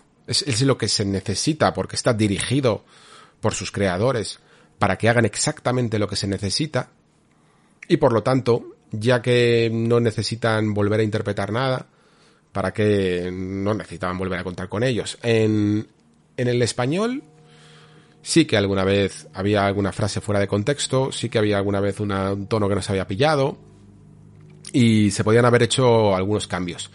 ¿Los habría hecho yo? Pues no lo sé, probablemente no. Porque mm, hacer este tipo de cambios después de tantos años puede suponer una diferencia, aunque sea simplemente técnica por el micrófono, por el entorno en el que haces esos parches de audio, que hagan que quede raro a nivel sonoro.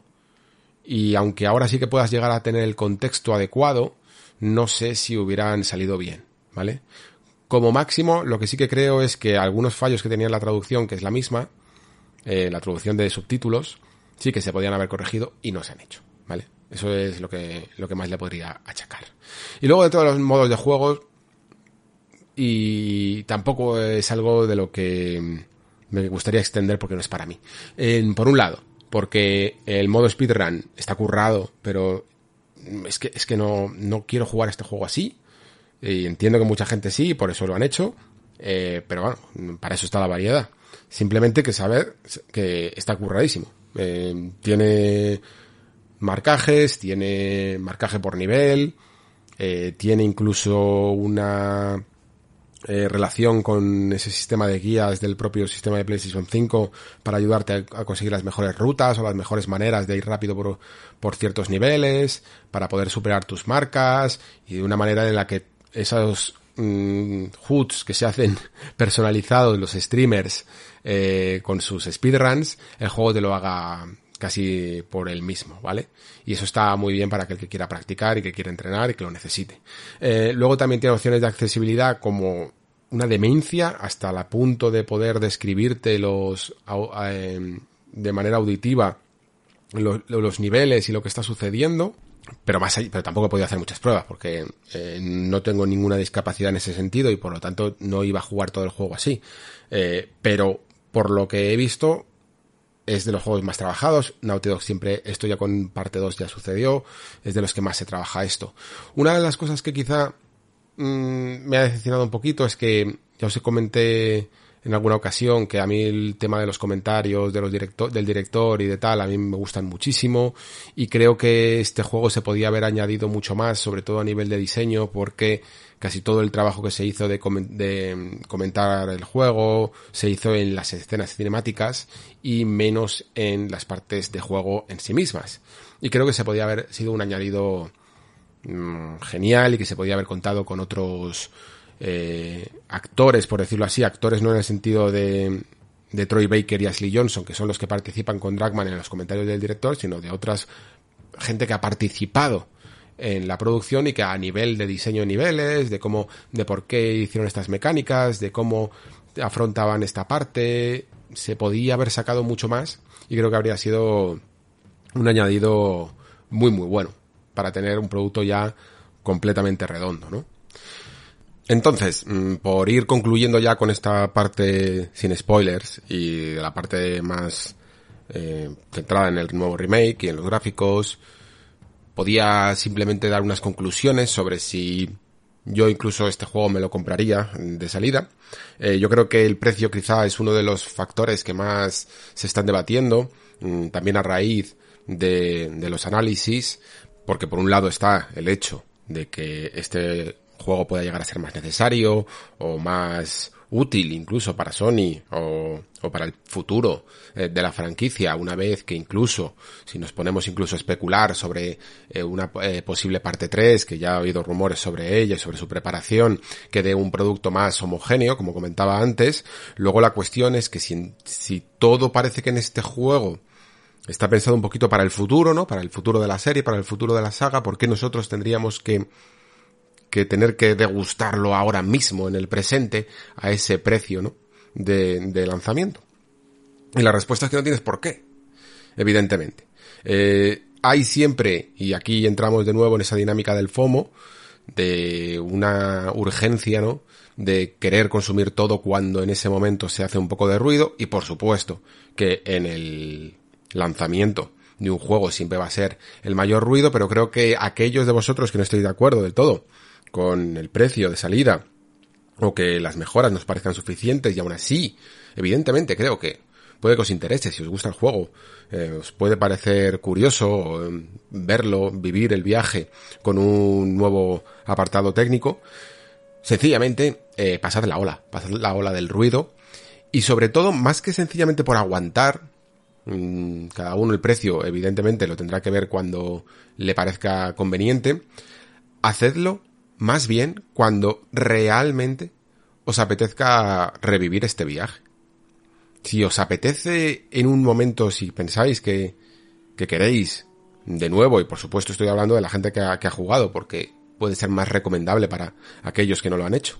Pero para aquellos que ya han jugado, siempre hay un momento en el que te puede volver a llamar, revivirlo, porque de repente digas, pues mira, mmm, me apetece volver a jugar a, a, los dos juegos juntos, ¿no? Seguidos y vivirlos como una sola historia. O a lo mejor no tiene por qué ser ahora ni en un año, puede ser sencillamente que cuando salga parte 3 decidas jugártelos todos, ¿no? Decidas pasarte parte 1, parte 2, justo para el lanzamiento de parte 3. Pues eso es perfectamente viable, ¿no? Y el juego seguirá ahí, el juego no va a desaparecer. Eso, eso creo que es lo que quiero transmitir. Y por lo tanto el precio también, muy probablemente, vamos, ah, seguro, 100%, que cuando salga parte 3, este juego no costará ni la, ni la mitad. Eh, y, y, eso si no lo puedes conseguir en el nuevo servicio de PlayStation Plus, probablemente el extra, en el que yo diría que de aquí a un año, o quizá año y medio, más o menos, eh, puede que incluso lo puedas llegar a, a tener eh, disponible dentro del catálogo. Si hacemos un poco una comparación con lo que estamos viendo de algunos juegos que han ido saliendo, ¿no? Por ejemplo, ahora cuando se ha estrenado el servicio, pues eh, se han metido juegos como Demon Souls. Eh, creo que, si no me equivoco, la horquilla mínima de tiempo que hay, el récord, por decirlo así, que hay de tiempo de lanzamiento hasta su salida ha sido el de Returnal, con un año de diferencia. O sea que más o menos entre un año o dos si somos más pesimistas, eh, vas a tenerlo y te lo podrás jugar si quieres, entre, digamos entre comillas, de alquiler. Eh, si te haces un mes de PlayStation Plus extra. Y yo creo que es un juego que, bueno, a lo mejor el día de mañana mmm, puedes querer tener físico si eres un poquito más completista o coleccionista, mejor dicho, y, y quieres tenerlos todos. Pero si ya lo has tenido, si ya incluso a lo mejor tienes hasta dos versiones distintas y lo único que quieres es ver un poco cómo se juega con, con el nuevo apartado gráfico, pues con que te lo pases en uno de estos servicios tampoco es que lo vayas a echar de menos. Vale, ahora sí, vamos con tema de spoilers, ¿vale? Eh, quiero decir una cosa, mm, tampoco es que vaya a hacer aquí un super mega especial, como a lo mejor fue el de The Last of Us parte 2, porque sencillamente es que no es el mismo acontecimiento. Hay dos razones. Una es esa, que no es el mismo acontecimiento que el lanzamiento de un juego completamente nuevo. Y esto es un poco lo que ya hice con eh, Uncharted 4 cuando salió la colección del legado de los ladrones. Eh, pero sí me interesa hablar un poquito más de él, por dejar también para la posteridad eh, un programa de un especial de The Last of Us que ha tenido no solo ese, lado de, del remake, sino que también he dado algunas notas eh, sobre su lado jugable. Incluso también sobre su lado el narrativo sin spoilers, y eh, también porque a lo largo de todo el nexo, yo diría, es que no, ni siquiera podría matizaros una temporada completa, pero a lo largo de todo el nexo, The Last of Us ha sido uno de los juegos de los que más he hablado por activa y por pasiva, con y sin spoilers, ¿eh?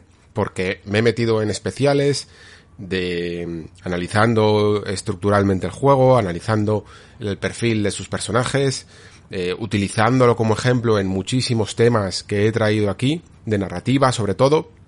O sea que considero que lo hemos cubierto bastante bien, ¿vale? Es probablemente una de las sagas que más, que más se haya cubierto.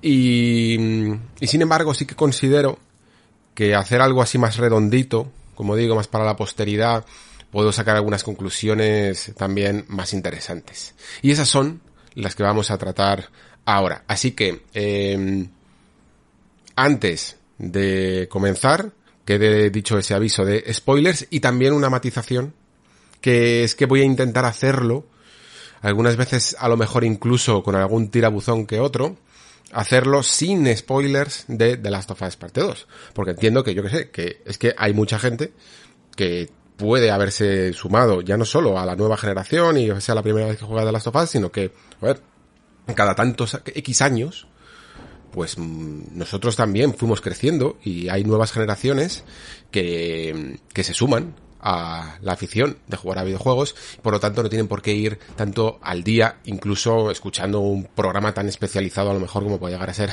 este Nexo, ¿vale? Así que quede que también ese aviso. No va a haber spoilers.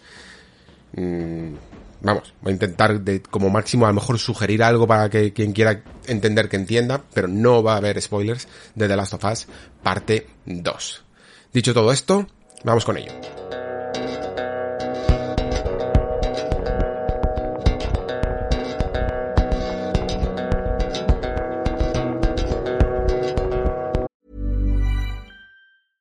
Introducing Wondersuite from Bluehost.com. Website creation is hard, but now with Bluehost, you can answer a few simple questions about your business and get a unique WordPress website or store right away. From there, you can customize your design, colors, and content. And Bluehost automatically helps you get found in search engines like Google and Bing. From step-by-step guidance to suggested plugins, Bluehost makes WordPress wonderful for everyone. Go to bluehost.com/wondersuite.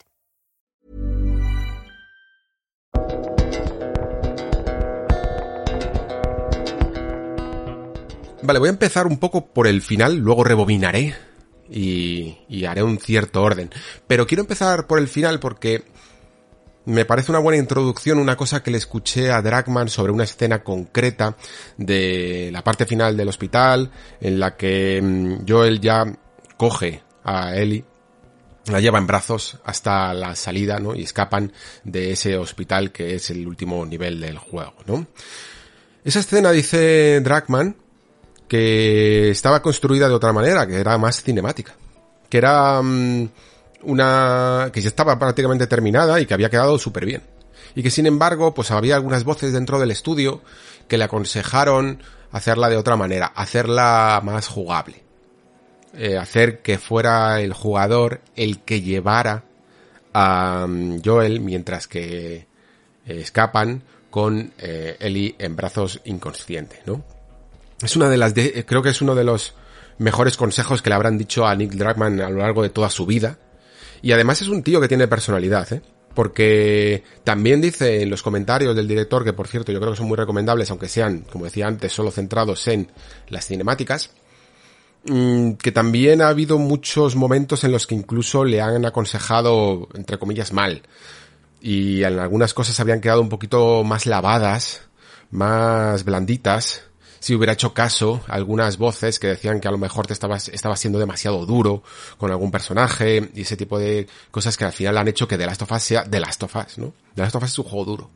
Es un juego que, que te puede llegar a, a tocar fuerte porque trata temas complejos y trata temas eh, crueles y crudos, ¿vale?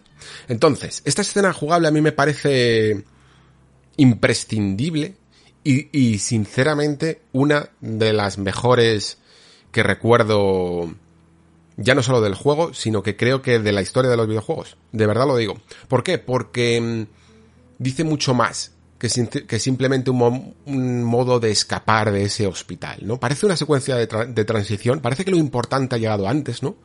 Lo importante ha llegado en el momento en el que nos hemos vuelto un poco, entre comillas, locos, ¿no? Y nos ha salido un poco toda esa rabia interna de proteger a nuestra hija, entre comillas, y, y, nadie se va a interponer en nuestro camino y tenemos ese factor jugable de vamos a desatar aquí toda la artillería para llegar al lugar donde eh, van a operar a Ellie y en el proceso la van a matar y nos cargamos al, al médico eh, si, si no haces nada en esa escena si no recuerdo mal se lo carga solo Joel ¿vale? es como que te ataca o algo y, y, y se lo carga solo Joel aunque no toques el mando es algo que mm, Neil Druckmann ha intentado, eh, ha pensado en algún momento en, en si habría alguna forma de meter presión al jugador para que esa escena si funcionara de otra manera o se desarrollaran los acontecimientos de esa escena clave de, de alguna manera, pero al final han decidido dejarlo todo como está, ¿vale? Como estaba en el original. Y por, y por esta intensidad de esto que acabo de narrar, a lo mejor a la gente se le olvida el paralelismo que hay en el momento en el que tú escapas eh, con Ellie en brazos, con el que vives, has vivido hace 15 mm, horas antes en el juego, más o menos, con Sara, con la hija mm, biológica de, de Joel, en brazos, y con el, prácticamente el mismo diálogo, ese I got you girl, ¿no? Ese te tengo, te tengo, te tengo, te tengo, que dice y repite todo el rato eh, Joel a su hija. Y, y que dice también y repite todo el rato Joel a Ellie. Es el momento de la transformación final. Ya no había vuelta atrás, pero ahora está completamente no solo comprometido por la causa, sino que prácticamente ve a Ellie como un espejo de su propia hija. Es una escena no solo poderosa por ese paralelismo que hace una narrativa circular, a mí es una, es una estructura que me gusta muchísimo. Empezar, empezar como acabas, si os fijáis, muchísimas, muchísimas historias, muchísimas películas muy buenas suelen meter una, una escena con la que después también en el fondo, prácticamente esa escena, se terminaría la historia, ¿no? Me estoy acordando ahora de la red social. Es una, considero que es una de las últimas grandes películas de la historia del cine. Em, la red social empieza con esa famosa escena de diálogo, ¿no? En la que eh, la, la que va a ser la exnovia, ¿no? La que es la, novia por el momento de, de Mark Zuckerberg, eh, le dice eso de la gente no te va a tratar mal, ¿no? Por, por ser un, un nerdo. Eh, te va a tratar mal porque eres imbécil, ¿vale? porque no tienes empatía, básicamente le está diciendo. Y, y esa misma escena, en el último momento, ¿no? Se enlaza con la escena final de la red social en la que él, a través de la red social que ha construido, intenta conectar con esa misma persona, ¿no? Intentando ser un poquito menos imbécil. Es increíble lo que se consigue siempre cuando tú ves ese proceso de transformación que crea un círculo y que te lleva en el fondo al mismo sitio y es casi como que te da una segunda oportunidad ¿no? De arreglar un poquito las cosas. Y esto es lo que vive Joel con él. Una segunda oportunidad de cerrar heridas abiertas que habían quedado con la muerte de su hija en el momento en el que explota la pandemia y que ha enterrado en una, vamos, a, a muchísimos metros de profundidad en su corazón bajo una fuerte capa de cinismo, y de eh, ocultación básicamente de sus sentimientos, ¿no? Eh, no se habla de Sara, no se habla de Sara. En ningún momento, prácticamente, al principio, porque sencillamente es algo que Joel no puede soportar, ¿no? Y prácticamente la, toda la totalidad de la historia, que es una historia muy sencilla, mm, de, Last of Us, trata sobre escarbar, ¿no? En esa herida, hasta volver a encontrarla y hasta volver a, hacer que aflore. Es una, es una de las mejores historias, yo creo que se ha contado en los videojuegos. Pero he querido centrarme en esta, en esta secuencia que Dragman cambió, ¿no? Y que hizo más jugable porque en ese momento nosotros, mientras que llevamos a él en brazos y mientras que llevamos a Sara en brazos, lo podemos controlar al personaje, ¿no? Em, creo que tiene mucho más poder que cualquier otra cinemática. Y sin embargo, The Last of Us es un juego que se cuenta prácticamente con pura cinemática, lo decía antes, ¿no? Que es un título que si tuvieras prácticamente toda la historia como si fuera en plan, venga, en YouTube, The Last of Us, la película, podrías perfectamente entender eh, la trama, pero yo solo añadiría, sobre todo, esta, esta escena clave. Esta es una de las escenas clave para eh, que, que, creo que consigue más poder precisamente por el acto de ser jugado. Y simplemente es algo a tener en cuenta, ¿eh? porque de la misma manera que yo me deshago en, el, en elogios a The Last of Us por lo que ha conseguido narrativamente, también siempre le señalaré por hacerlo eh, de una manera tan cinematográfica, sin el mando entre las manos, porque Naughty Dog es una de las compañías más pudientes a día de hoy. Y creo que por lo tanto, al ser una de las que tanto creativamente lidera el medio, lidera con, no sola, ¿vale? con otros eh, estudios, pero es una de las, de las que más puede echar para adelante el carro de los videojuegos como, como lenguaje, tiene que utilizarlo más. Lo hace muy bien a nivel jugable con sus mecánicas de, de combate, pero mm, creo que puede hacer más. Creo que puede hacer más. Y lo mismo digo también de The Last of Us Parte 2, ¿eh? Pero, en general, todos los juegos de Naughty Dog. En fin, que el gran acierto, como decía antes, de The Last of Us, creo que es el hecho de ser una historia muchísimo más pequeña de lo que parece. Es una historia que, si os fijáis, va un poco en contra del canon videojueguil de expandirse a lo bestia, ¿no? De, venga, no, no, no, no solo vamos a contar la historia de este personaje, es que vamos a contar la historia hasta del secundario más nimio y por supuesto te vamos a dar un montón de libros y un montón de detalles de cómo el mundo se ha ido a la mierda y de cómo viven sus personajes a día de hoy y de un montón de datos y un montón de documentos que te vas a ir encontrando por el camino. Y de Last of Us también hace esto.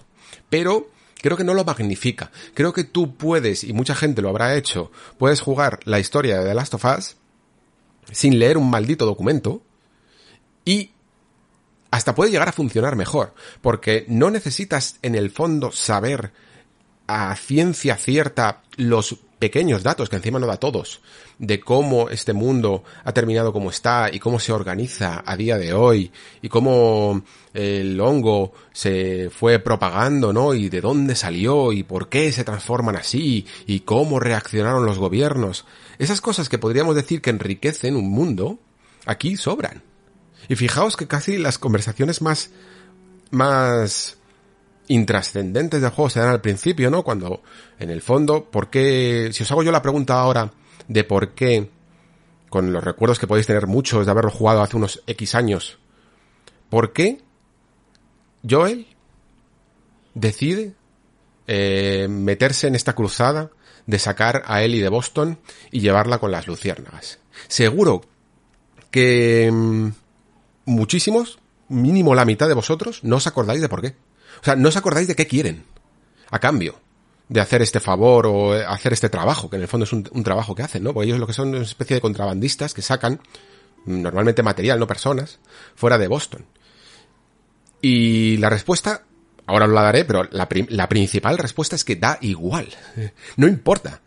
No importa. Y te dan un montón de datos sobre que si no sé quién ha fallado, que si este tío, no sé qué, estás buscando por qué persiguen a este tal Robert que al final se lo cargan. Da igual. No importa. La cuestión es que la respuesta es también que es que, es que mm, van a conseguir unas armas, ¿no? Pero es que eso no importa. Y además creo que es una de las cosas que incluso el propio juego te lo dice. Con el personaje de Tess está aquí también para centrar mucho la historia y para decirte que da igual, que, que vamos a dejar de contarte un montón de detalles sobre este mundo y sobre lo que es la supervivencia en este mundo para que te des cuenta de que lo que importa aquí solo es la relación entre Joel, Ellie y como máximo el dilema sobre si salvar al mundo es una tontería, sobre si existe un tal pesimismo que no creemos ya en que ni siquiera hay esperanza de ninguna, ¿no? O realmente podemos creer en algo así. Eso es todo lo que necesitas saber. Y si os fijáis también, durante todo lo que es este viaje que se hace eh, por buena parte de Estados Unidos, eh, comenzando en Boston y terminando ahora en Salt Lake City, me parece que es, ¿no? Em, la mitad del juego lo componen, o incluso más de la mitad algunas veces, lo componen historias secundarias que apoyan en cierta manera la trama, pero que podrían incluso haberse sustraído, ¿no? O sea, no son mega necesarias y sobre todo quizá eh, más la, trama de invierno, luego si queréis las intento un poco analizar a ver qué podemos sacar de ellas, pero pero no son no, no es parte del núcleo de la trama nuclear de este juego. La trama nuclear de este juego sigue siendo esa conversión, esa, esa apertura de la, de la herida de Joel que se va a intentar sanar con la relación de él. Y todo lo demás eh, no es importante. Entonces es una historia que sobre un guion incluso sería complicado, a no ser que le metas, o incluso sobre todo también con un videojuego, a no ser que le metas este apoyo de estas historias secundarias y de estos personajes que se van encontrando en el camino, mm, no se sostiene ni siquiera en una producción. incluso en una película probablemente no daría para un guion eh, de dos horas. ¿Cómo lo van a hacer también en una serie, en la serie? Pues exactamente igual, evidentemente, que, que ha hecho el videojuego, añadiendo ya no solo las escenas de acción, sino añadiendo también otros personajes que perfilan un poco ese mundo, ¿no? Pero sobre todo no para darte datos de cómo es el mundo, sino para darte datos de los supervivientes. Este juego se llama The Last of Us por una razón, ¿no? The Last of Us lo, lo traduciríamos como los que quedan, ¿no? O los últimos o los que quedan que en el fondo casi sería casi los que quedan atrás, casi como si los que hubieran tenido suerte eh, fueran los que han muerto, ¿no? Porque los que quedan se van a enfrentar con una humanidad transformada, ¿no? Y, tienen que responder de una manera muchas veces muy cruel. Y esa es la historia. La historia del juego es sobre los que quedan, sobre los que permanecen, sobre los últimos de nosotros. Para hacer una traducción también literal. Así que si queréis empezamos ahora ya un poco por el principio, ¿no? Rebobinamos nosotros también y empezamos por el prólogo, que le llamamos prólogo por llamarlo de alguna manera, porque entiendo que a lo mejor desde un punto de vista más eh, oficial, un prólogo es algo que incluso se podría eliminar, ¿vale? La condición de prólogo es como contar una, una historia aparte de lo que va a ser la, la, historia principal. Y podríais decir, bueno, pues esto es exactamente lo que hace The Last of Us, ¿no? Cuenta una historia aparte eh, de lo que luego va a suceder 20 años después. Pero es que es una historia que no puedes eliminar. O sea, normalmente un prólogo la condición que tiene es que incluso aunque cuente una información súper mm, relevante, no está necesariamente vinculada del todo con la trama y se puede entender perfectamente sin ella. Por ejemplo, yo que sé, El Señor de los Anillos, el famoso prólogo que tiene El Señor de los Anillos en la comunidad del anillo, es súper, súper revelador en cuanto a cómo hemos llegado al momento en el que estamos. Pero gracias a los sencillos diálogos que dice Gandalf muchas veces cuando le cuenta a Frodo un poco la historia del anillo y lo que ha sucedido, realmente podrías quitar ese prólogo. Sería peor, correcto, sería peor, pero podrías hacerlo, porque esta es la condición del prólogo. Se puede quitar. En The Last of Us no se puede quitar. No se puede entender la historia sin ver lo que ha sucedido en ese momento en el que estalla, ¿no? Eh, la pandemia y, y Joel pierde a, a su hija Sara. Entonces, por eso digo que lo llamamos prólogo de alguna manera, pero que en el fondo sería casi como el, el eh, yo que sé, acto 1 o, algo así, ¿no? Y es necesario porque The Last of Us no es un, siempre le llamo viaje, la verdad, pero porque tiene esta condición de que parece que van de un sitio a otro, pero The, The Last of Us es un viaje interior, es un duelo. Eso es lo que os quería decir antes, ¿no? Es una manera que todo el mundo incluso puede llegar a estar relacionado. Yo de hecho está lo que más saco casi de esta tercera vez que lo he jugado es que es la primera vez que lo he jugado como padre. Y por lo tanto, mm, aunque muchas de las escenas que he visto ya no impactan, os lo decía antes, ¿no? Que tened cuidado de cuántas veces jugáis a vuestras cosas, a vuestros juegos favoritos o a, juegos que, historias que os han llamado mucho la atención, porque a lo mejor hay un momento que pierden magia. Pero ah, personalmente, el tema de tener un hijo con el prólogo es quizá el momento en el que más he sufrido esa pérdida inicial, ¿no? De la hija, porque te puedes relacionar mal. A mí el, el, concepto de ser padre en este, en estos casos me revuelve siempre ¿eh? con la ficción. Siempre que entiendo mucho más y me afectan más las historias familiares. Que es algo que no veía para nada de la misma manera antes de, antes de ser padre. Y por eso digo que, que The Last of Us es una cura, por decirlo así, de un duelo. Una herida mal curada, vaya. Un personaje que no ha aceptado la muerte de su hija y que se refugia, y él mismo lo dice, ¿no? En la supervivencia a cualquier precio. Eh, la herida mal curada, de hecho, prácticamente la podríamos simbolizar como ese reloj, ¿no?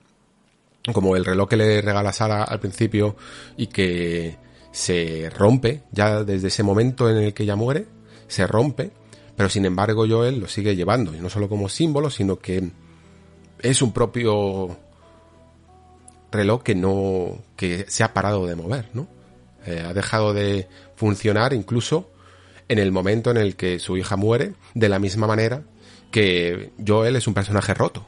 Ha dejado de funcionar, es casi un autómata, ha dejado de funcionar desde el momento en el que su hija muere.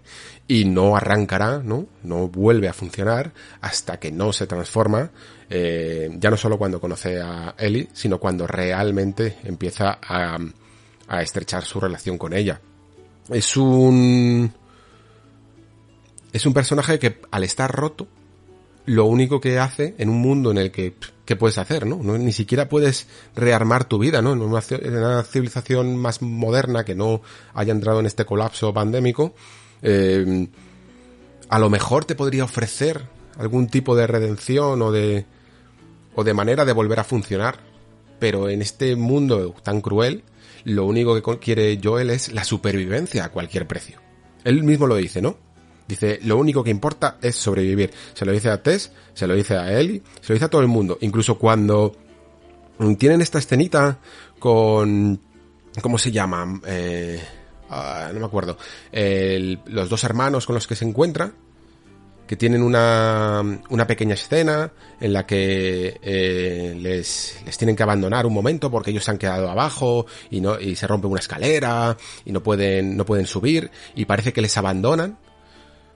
El primero que lo entiende casi aunque se quiere vengar pero cuando lo entiende es el propio Joel porque sabe perfectamente dice yo habría hecho lo mismo o sea se trata de sobrevivir no se trata siempre de una sola cosa sobrevivir a cualquier precio y esta es la nueva base moral de este personaje, ¿no? Y podríamos decir que en otras circunstancias, si su hija no hubiera muerto, sería la protección de, su familia, de su hija, lo que le conduciría eh, por lo que se, por lo que viviría, pero al haberla perdido, lo único que importa es sobrevivir.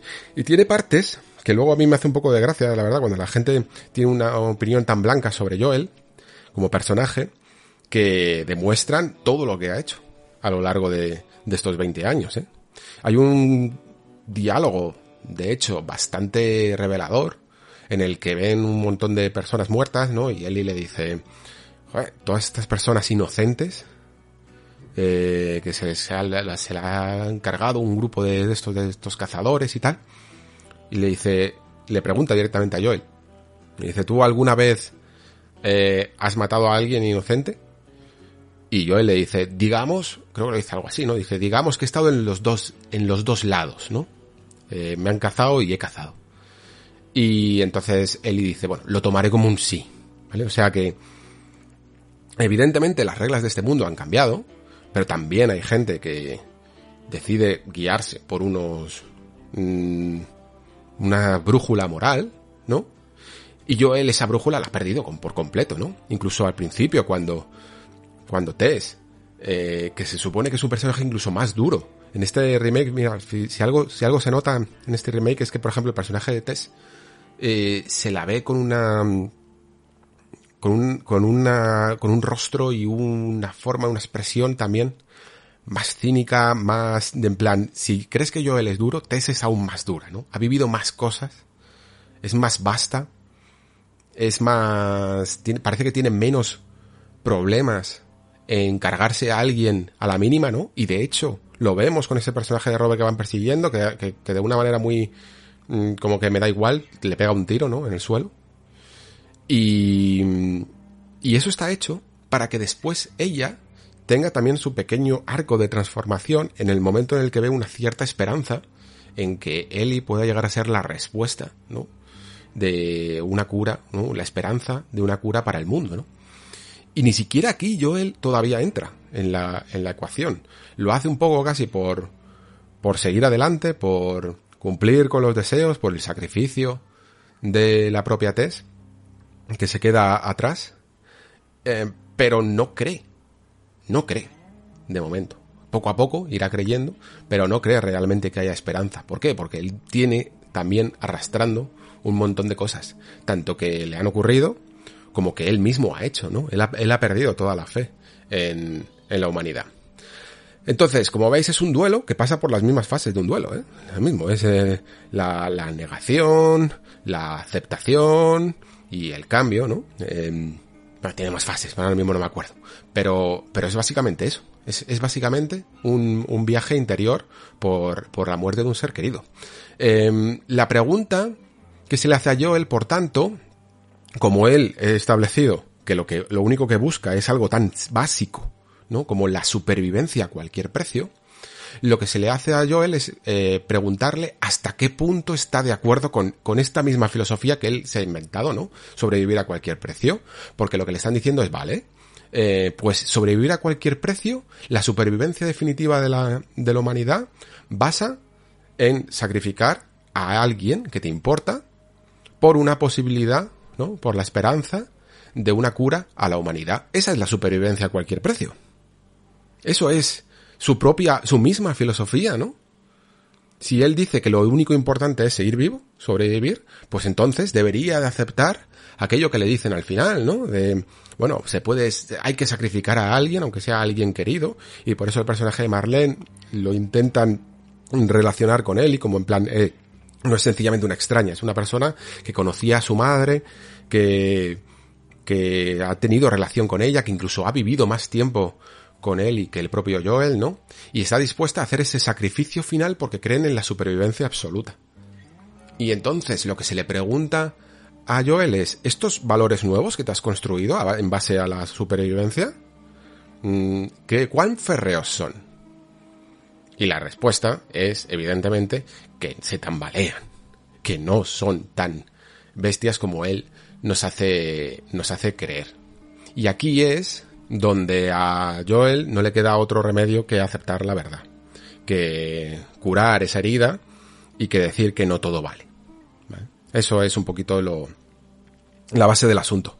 Eh, ¿Cómo se llega a este punto? Pues a través de lo que viene a ser en el fondo una estructura muy clásica dentro de los arcos de, sobre todo cinematográficos, porque es una clara estructura de tres actos, aunque haya cuatro estaciones y parezca que hay cuatro eh, actos y un prólogo, en el fondo, sigue teniendo su, su acto uno, o sea, su, su, su inicio, su acto dos, que es más grande y que tiene un punto central, eh, y, su, y su resolución, ¿no? Realmente la, la, historia podría empezar incluso más tarde, ¿no? En el momento en el que ya por fin eh, Joel y Ellie se quedan solos, porque ahí es donde realmente empieza la dinámica eh, aunque luego compartirán protagonismo, por decirlo así, con otros personajes, y en el momento en el que Tess se echa a un lado, que es un poco la que lleva el liderazgo de esta misión, Joel parece casi un poquito más todavía reticente, es el momento en el que se queda solo, donde empieza esa relación que va a cruzarse completamente, ¿no? O sea, Joel empezará siempre eh, de una manera muy arisca, hay un momento incluso en el que salen de, del atolladero de unos cazadores y luego también de un nido de estos esporas y tal, y se sienta Joel y dice, vamos a ver, niña, eh, a partir de ahora, si vamos a hacer esto, que sepas que se va a hacer las cosas como yo diga, tú vas a aceptar todas las órdenes sin cuestionarlas y esto no es una relación de amistad. Básicamente pone la base de cómo quiere que sea su relación principalmente también un poco por ese escudo que él tiene, ¿no? A no eh, intimar con absolutamente nadie. Y luego, esa caparazón se va a ir desquebajando poco a poco. Antes he dicho que las historias secundarias eh, no son relevantes para la trama en el sentido de que están ahí flotando alrededor de lo que es la relación principal de Joel y Ellie, pero eso no significa que no importen, ¿vale? Porque todas ellas no dejan de ser un poco un ejemplo de personas que se han relacionado y que por, digamos, haberse relacionado han tenido unas consecuencias u otras. Y por lo tanto, por ejemplo, cuando la primera que se enfrentan es a la de, la primer personaje que conocen es esta especie de preparacionista, ¿no? Llamado Bill, que mm, no se cuenta tanto directamente, él siempre le ponen como sencillamente un personaje que te va llevando de un sitio a otro, pero sí que poco a poco, también a través de algunos documentos, pero sobre todo al final de su camino, eh, nos damos cuenta de que él había eh, tenido una relación con otro personaje que al final le encontramos en otro lado de la ciudad, colgando de una lámpara, ¿no? En una casa, y habiéndose incluso despedido de malas maneras con él. Y esto no deja de ser como una especie de pequeño pequeño mensaje o un pequeño impulso, un pequeño bit narrativo que no deja de decirle a los personajes, incluso al jugador también, en plan, si te relacionas con alguien, corres peligro, ¿no? Y lo que hace aquí un poco Bill es en plan, no, prefiero estar solo porque eh, tener una relación sin depender de alguien, sin confiar en otra persona, es algo que pone en peligro mi supervivencia. Por eso la, la historia de Bill va primero, ¿no? Porque es un poco la que más se asemeja al eh, estilo de vida, ¿no? Y a la forma, a la perspectiva de Joel. Es en plan, no te, eh, no caigas en eh, sentimentalismos y no llegues a relacionarte con nadie tanto como para que te pierdas el norte y no te des cuenta de que la supervivencia es lo primero. Es otro personaje que hace esto, pero lo que hace el juego muy sabiamente es darte una consecuencia, ¿no? Lo que podría haber sido un futuro alternativo en el que Joel nunca em, nunca termina de relacionarse con Ellie, o incluso, por ejemplo, la dejaría a cargo de su hermano en Jackson y él volvería a Boston. Pues tendría una vida un poquito miserable, que es lo que tiene Bill. Es un personaje solitario, que incluso se le ve en su perfil psicológico, ¿no? Podríamos hacerle un perfil psicológico de una persona que, que está tan sola que ya tiene que hablar consigo mismo, se escribe notas recordatorias para él, está todo el rato rumiando en su cabeza, ¿no? Porque se ha quedado solo porque ha rechazado incluso la última persona que la que podía compartir la vida, aunque fuera una vida de mierda en este mundo, ¿no? Eh, es, es, una especie de aviso, ¿no? Al personaje, es un aviso narrativo de así es como terminan las personas que rechazan a todo lo demás, ¿no? Y que quieren estar sola y que anteponen la supervivencia eh, por encima de cualquier otra cosa. En la segunda el segundo corto metraje casi que podríamos decir, ¿no? Porque no dejan de ser pequeñas historietas, es la que viven con esta pareja de hermanos, se llaman Henry y Sam, no me acordaba. Eh, no es tan importante lo que sucede durante todo el momento que estamos acompañando a ellos como solo aquí nos quedaríamos con eso que he comentado antes, ¿no? De, mira, eh, este es un personaje que aunque no es malo, siempre va a anteponer la vida de su hermano y la seguridad de su hermano a cualquier otra cosa. Y no deja de ser una anticipación, ¿no? Ese concepto de anticipación que os hablo muchas veces, de que es exactamente lo mismo que haría que haría Joel, ¿no? Eh, que, que, va a hacer Joel en el fondo al final del juego. Va a anteponer la vida de Ellie ante cualquier otra cosa. Vale, eso sería una de las partes y luego el final, ¿no? De su, de su historia. Vemos que evidentemente es una persona que se preocupa mucho por su hermano pequeño, hasta el punto de que mm, depende de él. No, no puede vivir sin él, ¿no? Y en el momento en el que su hermano se convierte, él directamente se pega un tiro porque no tiene otro objetivo. No tiene otro objetivo que, eh, vamos, que vivir por su hermano, ¿no? Que, que cuidar de su hermano. Y si ha fallado en el objetivo de protegerlo, no tiene otra cosa por lo que vivir en este mundo. Y es el otro lado de la balanza de esa consecuencia que hemos hablado antes con el personaje de Bill, ¿no? Que es un tío que decidió el camino de la supervivencia a cualquier precio, mientras que Henry, con su hermano Sam, eligen el camino de eh, lo único que importa es la, la relación que tenemos, ¿no? La, supervivencia de por sí no vale nada, y por lo tanto mi vida sin ti no vale nada, y por lo tanto me pego un tiro si tú te mueres o si tú te has transformado. Ahí están las dos consecuencias que no dejan de ser anticipaciones de los caminos que puede, que podría llegar a tomar Joel al final del juego. Por esto, mientras, si bien estos dos caminos los veo muy bien relacionados sutilmente, porque si no piensas en ello, a lo mejor simplemente te parecen buenas pequeñas historias de supervivencia en un mundo de zombies, um, el capítulo de invierno, que además ha sido un, uno de los más comentados muchas veces, como que guay es el capítulo de invierno, es muy efectivo a nivel televisivo, por decirlo así, ¿no? A nivel cinematográfico, de, de mira, esta panda de, de, de locos caníbales, que encima el, el personaje de David, que es este que tiene la relación con, con él y que, que tiene, parece que la quiere utilizar un poquito como juguete sexual o alguna cosa así. Es todo increíblemente macabro, pero narrativamente no creo que cumpla tan tan efectivamente su función dentro de la historia y dentro del arco de los dos personajes. Sí que es verdad que funciona un poco a un nivel eh, de mm, no hay marcha atrás, por decirlo de alguna manera,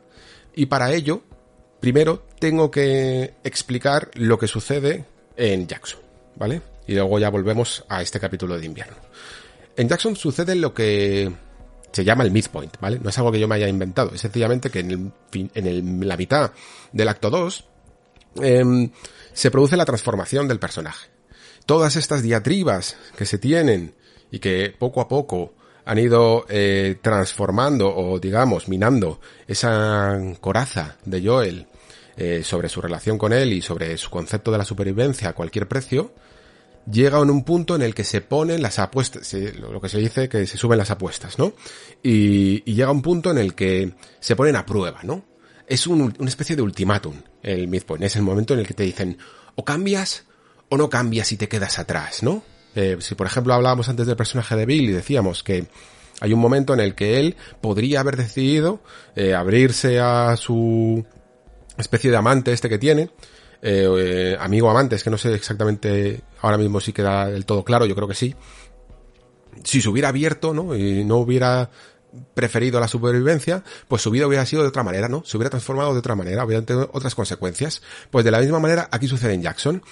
Joel, aunque ya ha empezado a desarrollar una cierta relación con Ellie, todavía sigue pensando un poco que lo más importante es sobrevivir y que lo más y que él simplemente está haciendo una especie de trabajo y que lo que tiene que hacer lo mejor, aunque ya esté un poquito más comprometido con la causa, es eh, que su hermano se ocupe porque él conoce la zona, porque él la puede llevar mejor al lugar este donde van a, a donde están los los las luciérnagas, perdón, y, y que es mejor, ¿no? Y que si se tienen que separar, pues se separan, ¿no? Es un poco cínico porque no se lo cree del todo, pero está acostumbrado a ello, después de 20 años. Entonces, Eli se da cuenta de esto y dice, pero tú de qué vas, ¿no? Y por eso se escapa. La razón por la que se escapa Eli es porque mm, se da cuenta de que se le van a endosar, ¿no? A otro y digamos, no estamos al mismo nivel en la relación. Yo pensaba que ya estábamos comprometidos, yo ya he desarrollado una cierta relación contigo y ahora me doy cuenta de que tú no me estás correspondiendo, ¿no? Se trata de que tú eres la persona que me hace sentir segura y que me proteges. Y me da igual que haya una persona que conozca mejor el terreno, que me lleve más rápido, yo quiero ir contigo. Y lo que hace es darle un ultimátum a Joel. En plan, ¿me vas a llevar tú o me vas a dejar sola? Y la, y la decisión que tomes aquí te va a marcar el resto de tu vida, ¿no? Te puedes convertir en un Bill o te puedes convertir en otra cosa. O, te puedes convertir en un Henry, te puedes convertir en una persona que ya solo vas a, querer protegerme, ¿no? Y él, en ese momento en el que Ellie se escapa a caballo, la persiguen y tal, y tiene este momento en el rancho con ese diálogo que quizás es uno de los mejores del juego, ¿no? En el que le dice eso de eh, tú no sabes lo que es la pérdida, ¿no? Ahí es donde la coraza se ha roto del todo y ya por fin tienen, pueden hablar un poquito de, de si ella es, es como Sara, como su hija o no. Lo hablan, se queda un poco en un, en un impasse, no llegan del todo a ninguna conclusión, parece que, que no, que no la va a ayudar, pero en ese camino de vuelta que es silencioso y que es una cinemática a caballo en el que no se habla, es, no deja de ser un símbolo para decir, aquí es cuando Joel está reflexionando y está cambiando. Esa cinemática de transformación es una cinemática de transformación. Es un momento en el que después, cuando el hermano le dice, vale, pues nada, em, me, la, me la llevaré, eh, él le dice, no, mm, he cambiado, ya no hay vuelta atrás, a partir de ahora, esta es, eh, Eli es como mi hija. Es ese momento que cinematográficamente ha cambiado el, al personaje por completo, ¿no? Y como digo, pues eh, a partir de ese momento no hay, no hay vuelta atrás. Por eso, mm, el capítulo de invierno, que sería lo que viene después de, de la escena de, de la, de la universidad, que, mm, bueno, narrativamente tampoco tiene tanto, sí que te puede comentar algunos detalles sobre el mundo y tal, pero no dejan de, de ser un poquito más de transición, de decirte, ah, no están aquí, vamos a tener que ir a otro sitio y tal. Pues cuando llega el capítulo de invierno, solo como máximo le podría decir que aparte de lo crudo que es, deja claro ya directamente el compromiso de Joel, ¿no? Porque lo que hace es que no tiene ningún problema, es otra anticipación de que Joel puede torturar, eh, matar indiscriminadamente a cualquier persona que se ponga en su camino para mm, si le quitan a Eli. Básicamente es eso. Creo que cumple esa función. Como rellenar un poquito, perfilar hasta el punto más bajo al que puede llegar a caer la humanidad. Y luego sí que es cierto que yo creo que aquí a lo mejor podría decir que es hasta el punto narrativamente más flojo del juego. Se supone que la relación de David con Ellie debería de afecta muchísimo, evidentemente, a, a Ellie.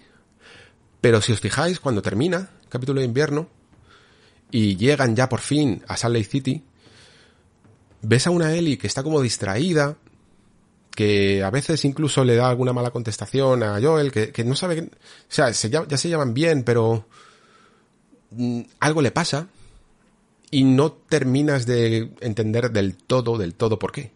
No, no tendría ni siquiera por qué haber una, a ningún mal rollo, yo considero, ¿no? Sencillamente quizá es que probablemente si se hubiera desarrollado un poquito más, a lo mejor aquí es que le podían faltar algún diálogo o algún metraje, podrías llegar a la conclusión de que Eli en el fondo se, se, ve como un símbolo de salvar a la humanidad y acaba de ver lo más bajo de la humanidad, ¿no?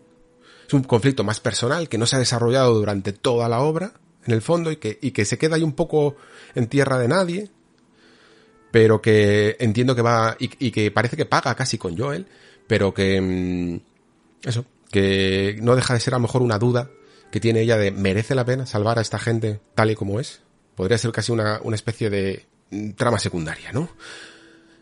Y ya volvemos otra vez, pues esa escena de, del hospital en el que me gustaría simplemente pues decir un par de cosas porque yo creo que esto es de lo que más he tratado en el, en el nexo. La primera, antes comentaba que, que al principio yo cuando no le importa mucho Eli, sencillamente es un trabajo, sencillamente es algo que le ha sucedido, parece más sincero con ella, ¿no? En sentido de, mira, si me ha preguntado si he matado a un montón de gente, pues sí. Y, sí, y incluso inocente, sí. Y te lo, y te lo acepto, ¿no? Y te lo admito. le dice prácticamente la verdad en todo momento, porque mm, al no importarle personalmente, Eli, no tiene tanto problema en decirle la verdad, que es algo curioso, ¿no? Sin embargo, es cuando realmente le importa y cuando realmente cree que, que la verdad podría hacer que la perdiera, cuando la miente, ¿no? En el último momento del juego. Quedaros con esto, ¿vale? ¿Por qué? Porque creo que... Creo que la gente no entiende el concepto de por qué Joel cae un poco en la villanía. Que es algo que, de verdad, yo mm, He visto, de verdad te a, gente que se pone muy, muy, muy malita con esto, de que diga que Joel eh, termina villanizándose un poco.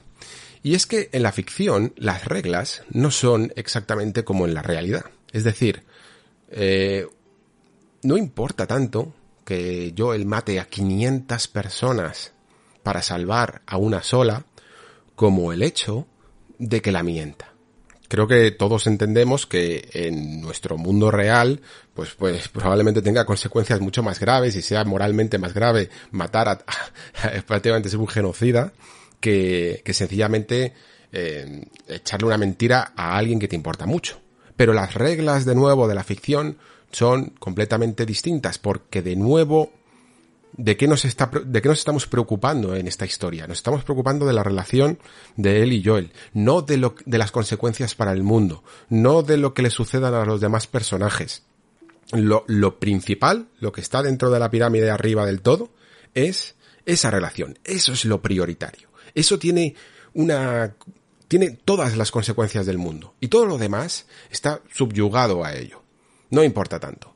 Y por lo tanto, una mentira es muchísimo más grave, muchísimo, muchísimo más grave que el asesinato de, de toda, de, todo un grupo de especialistas que pueden tener, o no, quién sabe, pero pueden tener la cura para la, para la humanidad, ¿no? El hecho de que es un poco conveniente, yo siempre lo digo, es un poco conveniente que justo en el último momento Eli termine inconsciente y, la lleven a la sala del quirófano, ¿no? Para estirparle esa especie de tumor que también acabará con su vida. Y digo que es conveniente porque, claro, si la preguntaran directamente, pues a lo mejor la cosa cambiaría, ¿no? Si los dos estuvieran conscientes y entonces le dicen, oye, mira, eh, te ha sucedido esto y esto requerirá tu vida. ¿Aceptas? Sí. Vale, pues entonces ya no hay más que hablar, ¿no? El dilema moral ya no se daría. Los dilemas, este, este dilema moral es casi filosófico porque es un poco como ese del tranvía, ¿no? De qué harías. Si, yo qué sé, si hay muchas variaciones, ¿eh? Pero por ejemplo, por hacerla más cercana de las tofas, viene un tranvía, va a, a matar a un familiar y tú podrías desviar la palanca y desviarlo a otra vía en el que morirían cinco desconocidos. ¿Qué haces? ¿Mueves la palanca o no? Hay un montón de variantes, ¿eh?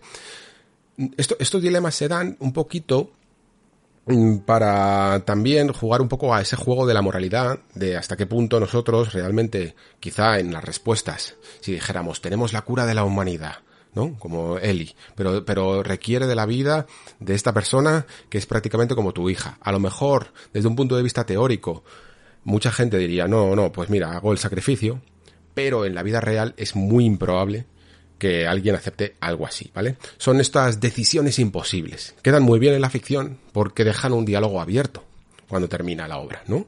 Y esto siempre es muy interesante. El diálogo abierto, el final abierto, por decirlo así, es muy autoral, es poco comercial, la verdad, para verlo en un juego así. A mí me parece una de las decisiones más valientes que, que tiene este juego. Y sobre todo es una que se ha discutido largo y tendido. Yo creo que todavía no es la última vez en el Discord que hablaremos de esto. pero, pero no por interesante, mm, creo que el juego se evade de eso, ¿no? De villanizar un poquito a Joel, no por la decisión que toma de salvar a Ellie y matar a 500 personas, sino por la decisión de mentirla y no decirle la verdad. Porque lo que está aquí comentando es en plan, vale, Tú has tenido todo tu arco de transformación, tú has tenido este momento en el que has aceptado que eres una persona, que has tenido una herida incurable en tu vida con la muerte de tu hija, que has abrazado la segunda oportunidad que te ha ofrecido este mundo asqueroso de poder llegar a tener otra, pero como la has abrazado tarde, como, como has dedicado tu vida a ser una persona con coraza, que, que has hecho muchísimas cosas malas, realmente malas, eh, matando a personas, a personas inocentes incluso, eh, a lo largo de todo este tiempo, lo primero que te sale para protegerte, lo primero que te sale como mecanismo de protección para tu familia es mentirla. No confiar en ella, ¿no? Y eso es algo que a Eli le duele en el alma eh, durante, durante eh, lo que va a ser el futuro de la franquicia, ¿vale? Y, y por eso el camino, el final del camino de Joel, aunque cumple con su propósito de transformación hacia alguien que, mm, que era más cínico de lo que debería de ser, ¿no? Y hacia alguien que todavía tiene esa capacidad de amar, mm, las heridas del camino, ¿no? Los traumas del camino no le dejan del todo, no le dejan del todo ser el padre que podría haber sido. Em, es una consecuencia trágica, pero realista dentro del marco de este mundo, y deja un final agridulce, podríamos decir, y por lo tanto, y por eso mismo, tan tan bueno. Muchas veces no se puede conseguir todo, o al menos de la manera eh, que nosotros queremos, y eso es muy inteligente demostrarlo a través de una obra de ficción. Eli, de hecho, se desnuda, ¿no? Por, eh, ante diciéndole todo contándole todo, contándole el, DLC de Left Behind, le cuenta absolutamente todo lo que le ha pasado, le dice, mira, yo aquí te estoy dando, me estoy desnudando por completo, te estoy dando toda la verdad, y ahora te pido a cambio lo mismo, para que podamos ser felices en Jackson. Y él no, no acepta, no acepta esas condiciones, no puede, no puede aceptarlas. Vale, pues eh, hasta aquí, chicos este pequeño especial de, de Last of Us. Espero que lo hayáis disfrutado. Al menos podemos decir que este remake nos ha dado la oportunidad de cerrar también esta heridita abierta, de poder dedicarle un juego que nació cuando el Nexo todavía no lo había hecho, mmm, dedicarle un especial por completo. Y yo creo que, también valga la redundancia, yo creo que al final ha sido bastante completo. Eh, se podría haber hecho más todavía, se puede hablar muchísimo más de cada una de estas partes que he ido tocando e incluso también de sus factores jugables, pero sinceramente me quedo bastante satisfecho con, con esta última, redondeando con esta última parte, así que espero que la hayáis disfrutado. Y con esto eh, damos por concluido el primer programa de la quinta temporada del Nexo. Os recuerdo un poco lo que os he comentado al principio. Eh, este inicio va a ser un poquito eh, rocambolesco, ¿vale? Porque tengo que cerrar algunos asuntos antes de empezar la temporada, tengo una semana por ahí de vacaciones, así que algunas noticias de actualidad se van a retrasar y algunas cobertura de algunos juegos que he ido jugando se van a retrasar un poquito. Eh, espero que se subsane todo pronto y podamos empezar con el ritmo regular, que es que la verdad que también es que septiembre ha empezado al final fuerte, ¿eh? Eh, ha empezado antes de lo que yo eh, vaticinaba. espero que hayáis pasado todos un buen verano y al menos los que habéis estado con, con el Patreon, yo creo que eh, ha conseguido su objetivo, ¿no? Que es que estuviéramos también amenizando un poco esos meses con algo de actualidad, algo de reflexiones, algo de todo ha habido y yo os agradezco muchísimo vuestro apoyo en la plataforma. Mm, va a haber todavía, evidentemente, muchos contenidos y ya se me están ocurriendo unos cuantos. De hecho, hay una parte que a medida que estaba grabando esto, creo que va a poder hacer que continuemos con esa narrativa 101 que inauguramos la temporada pasada en el Patreon. Eh, con respecto a The Last of Us y utilizando de hecho el mismo juego, me gustaría hablaros un poquito de las partes dentro de ese conflicto interno. Hice uno sobre conflicto externo versus conflicto interno y me gustaría hablaros de eh, las necesidades versus las creencias de los personajes y también los distintos tipos de final que podemos encontrar dentro de una obra. Os he comentado, por ejemplo, que el final de, eh, de Last of Us es agridulce, se le podría decir, ¿no? Y es que hay varios tipos de finales dentro de la, de la ficción, dentro de las historias. Hablaremos un poquito de todo ello con acompañando con The Last of Us para poder explicar mucho mejor todos estos conceptos y espero que os guste el contenido que vamos a tener durante los próximos meses también. Eh, nada más por mi parte, chicos. Eh, si habéis llegado aquí, muchísimas gracias, como siempre digo, por estar ahí. Muchísimas gracias por escuchar. Se despide Alejandro Pascual. Hasta el próximo programa.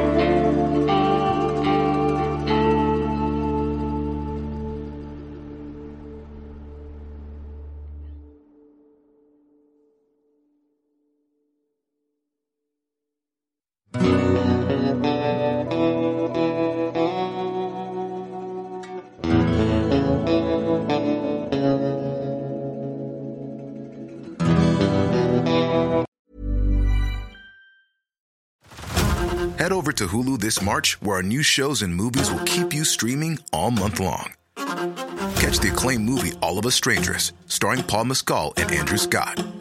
Stream the new Hulu original limited series We Were the Lucky Ones with Joey King and Logan Lerman. And don't forget about Grey's Anatomy. Every Grey's episode ever is now streaming on Hulu. So, what are you waiting for? Go stream something new on Hulu.